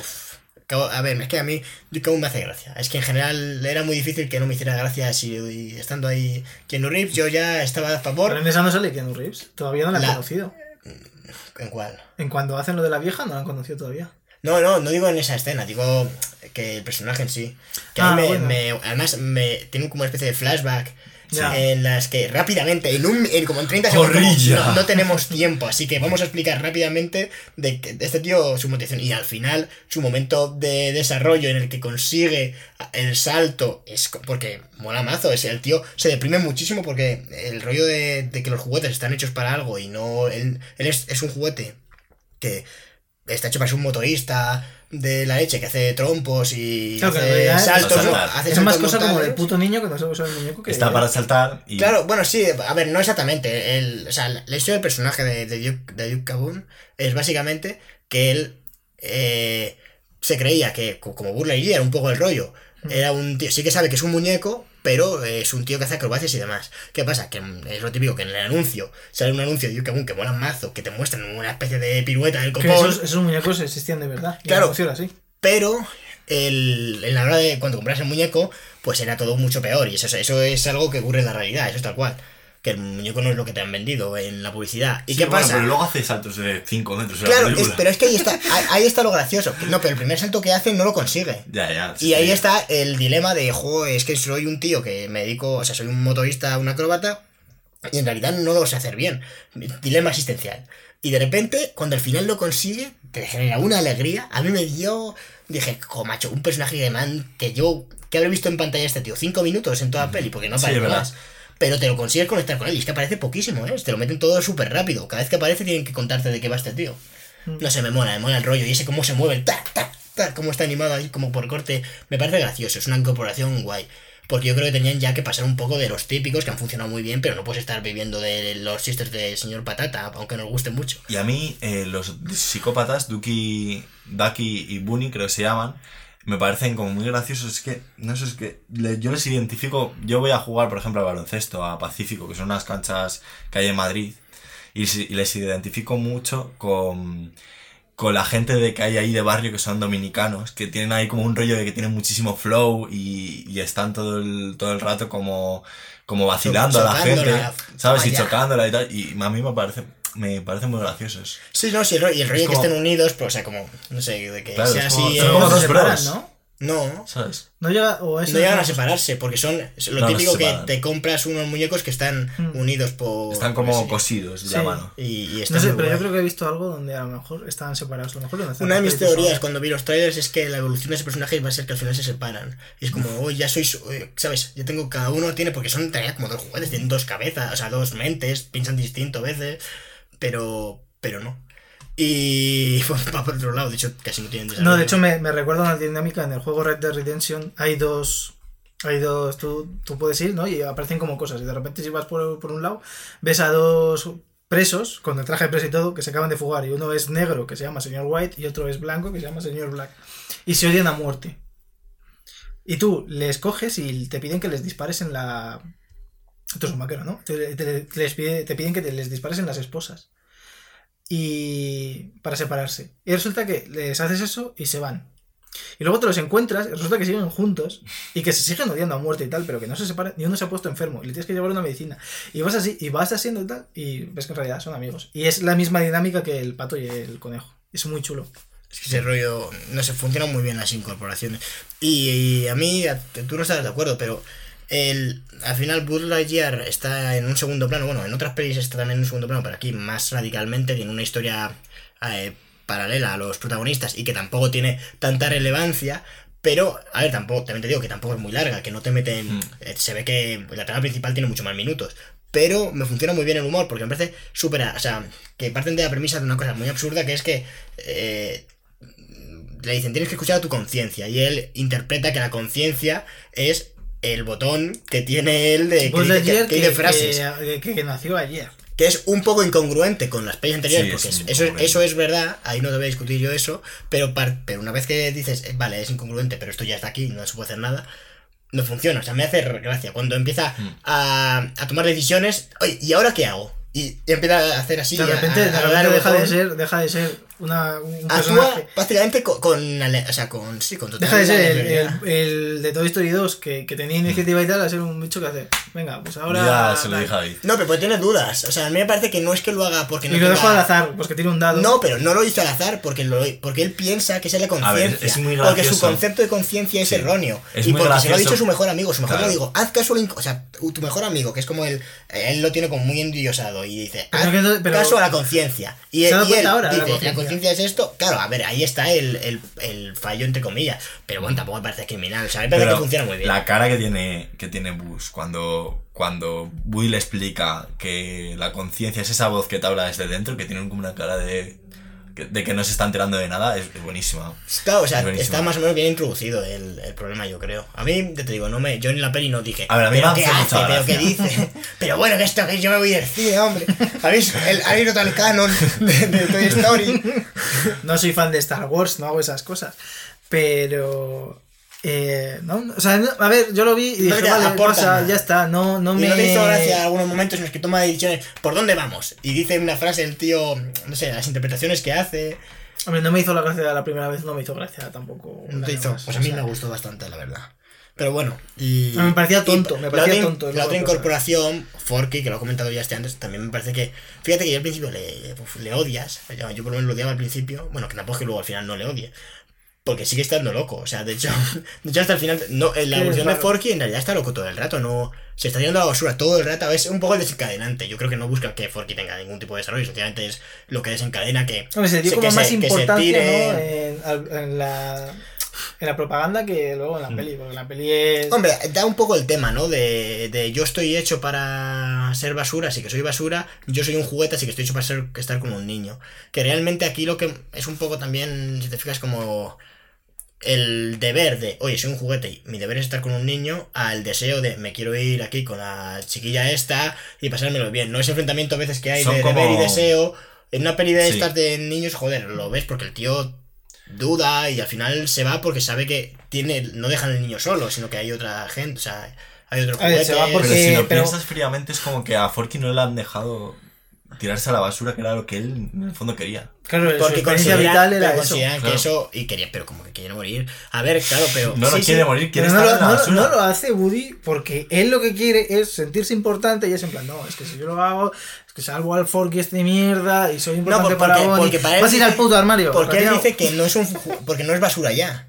Ahora se ha convertido en un Claro. juguete. O sea, ahí está es el que, cambio. ¿Sabes? Yo creo que se ha convertido en un juguete, pero es porque realmente ha nacido en una sociedad de juguetes. Y entonces es como que ellos, ya todo el mundo la ha, ha asociado como una función. Forky es el que- Joker de la peli. Le ha asociado como una función que Forky tiene que cumplir, sí o sí. Y entonces a mí me parece eso, de que, de que le obligan como un poco, como, como, al fin y al cabo lo que tú tienes que hacer en la vida, ¿no? Tú naces en unas circunstancias y a ti te dicen que tienes que ir al colegio y que tienes que buscar un trabajo y pues bueno, pues tú lo haces, ¿no? Porque vives en esta sociedad y no puedes... Luego ya puedes, podrás tomar otras decisiones una vez que madures y que tengas dinero y tal, y que tengas independencia. Y a mí Forky me parece un poco eso, que es como la condición que de su mundo la- le ha obligado a, a- a convertirse en un juguete. A pesar de que él por instinto pues, pues quiere ir a, a la basura. Él quiere morir. No, él quiere estar en Sí, ser yo, basura. yo creo que dice morir en algún momento. Sí. Yo creo que sí, sí, es que no es estar en la basura, es que él quiere suicidarse. No es ninguna broma, dice que es una aberración y, y yo creo que sí. Ah, De hecho, en el que- es que no hemos estado aquí. Ojo, ojo, ojo. Vemos en esta película, que lo hemos comentado antes, cómo se crea un juguete. Espera.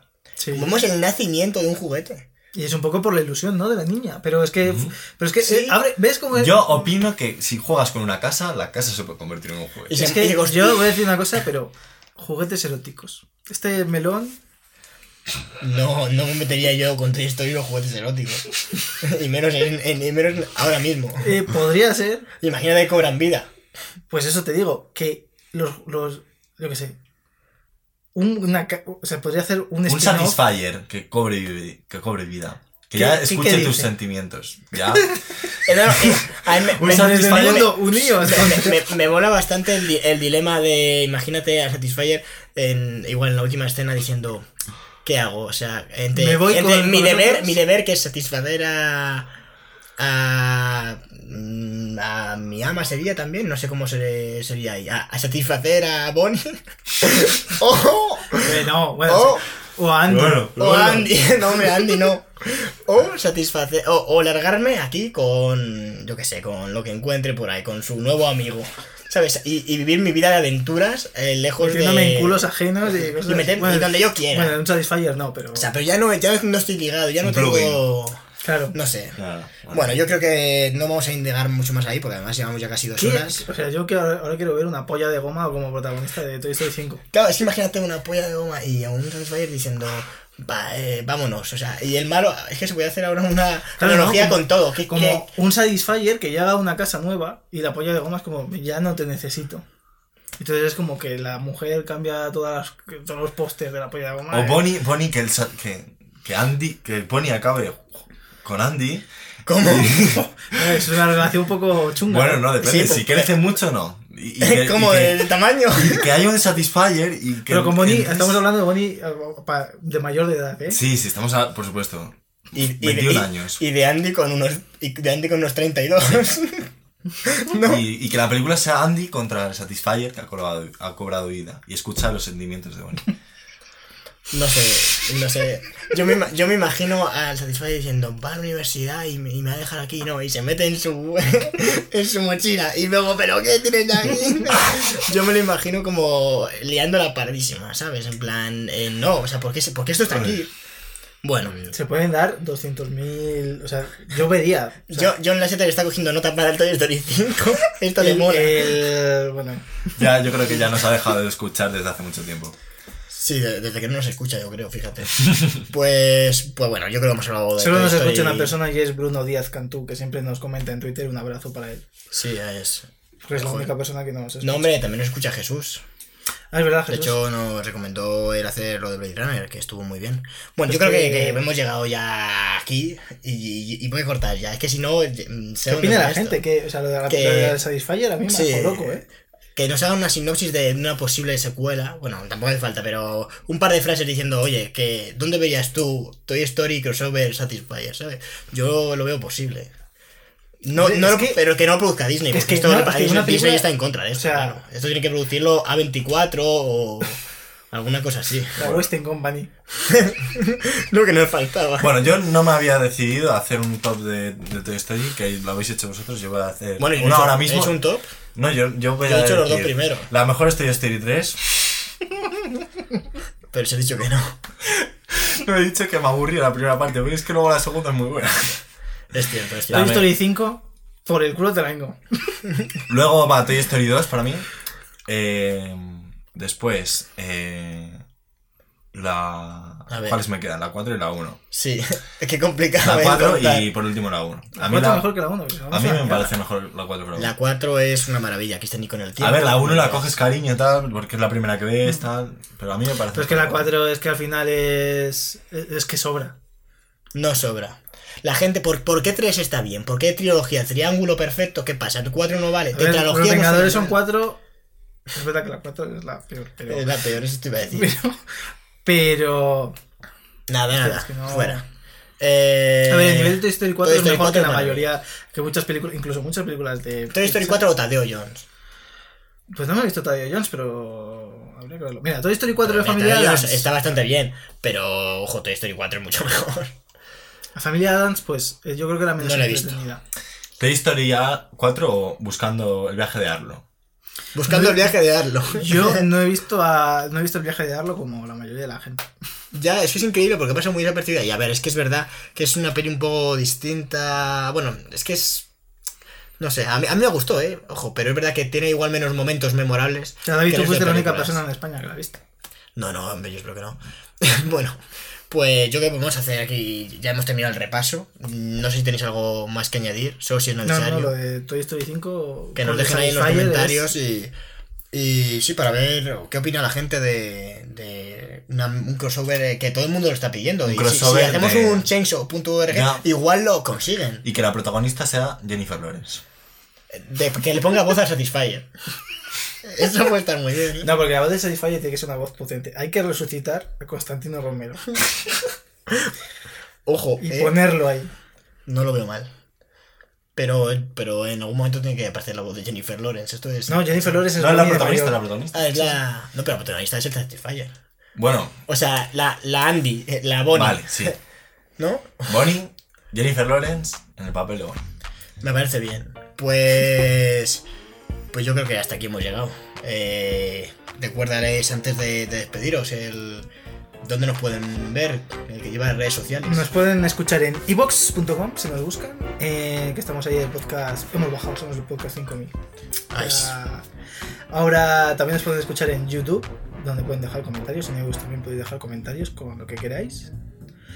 Y también estamos en Instagram, que es eh, Cinecosas. Y en Twitter es arroba cinecosas guion bajo. Efectivamente. Eh, como siempre, dar las gracias a todos los que han llegado hasta aquí, que, que entendemos que son podcast largos, pero, pero bueno, yo creo que merecen la pena. Y Víctor, mm, como siempre, nos alegra verte por aquí. Muchas gracias por estar. Eh, muchas gracias a ti, David, y, y no sé si ya me puedo considerar colaborador o, o ya. Y es que lo quiero poner en la biografía. No te flipes. no, Vale, vale. Cristian y yo estamos sacando sudor y lágrimas para sacar eh, No, para no, no, de cumplir alguna forma. dos mensuales. Pero sí, sí, de, de momento has entrado en, en el panteón de. no estás en nómina porque no pagamos. Efectivamente, pero. Pero bueno, tendrías. eh, si sacáramos un libro, saldrías en agradecimientos. Vale. me- es mi Nosotros te dejaríamos escribirlo. es mi lugar tienes- en el mundo. Perfecto. Y el que saldría eh, en la foto de, de contraportada, pues nuestro querido Guisa Sutil. Muchas gracias por estar, Cristian. Nada, contraportada y portada, porque soy muy guapo. Así que. Efectivamente, pero con barba, si no, no no nos vale. No, con- desde luego que no, no me quitaré la vida. Eh, Me alegra oír eso. Pues. Gracias por invitarme a tu programa, David. a nuestro programa, Cristian. Eh, bueno, gente, pues nada, os esperamos en la próxima. Hasta otra. Adiós. Chao.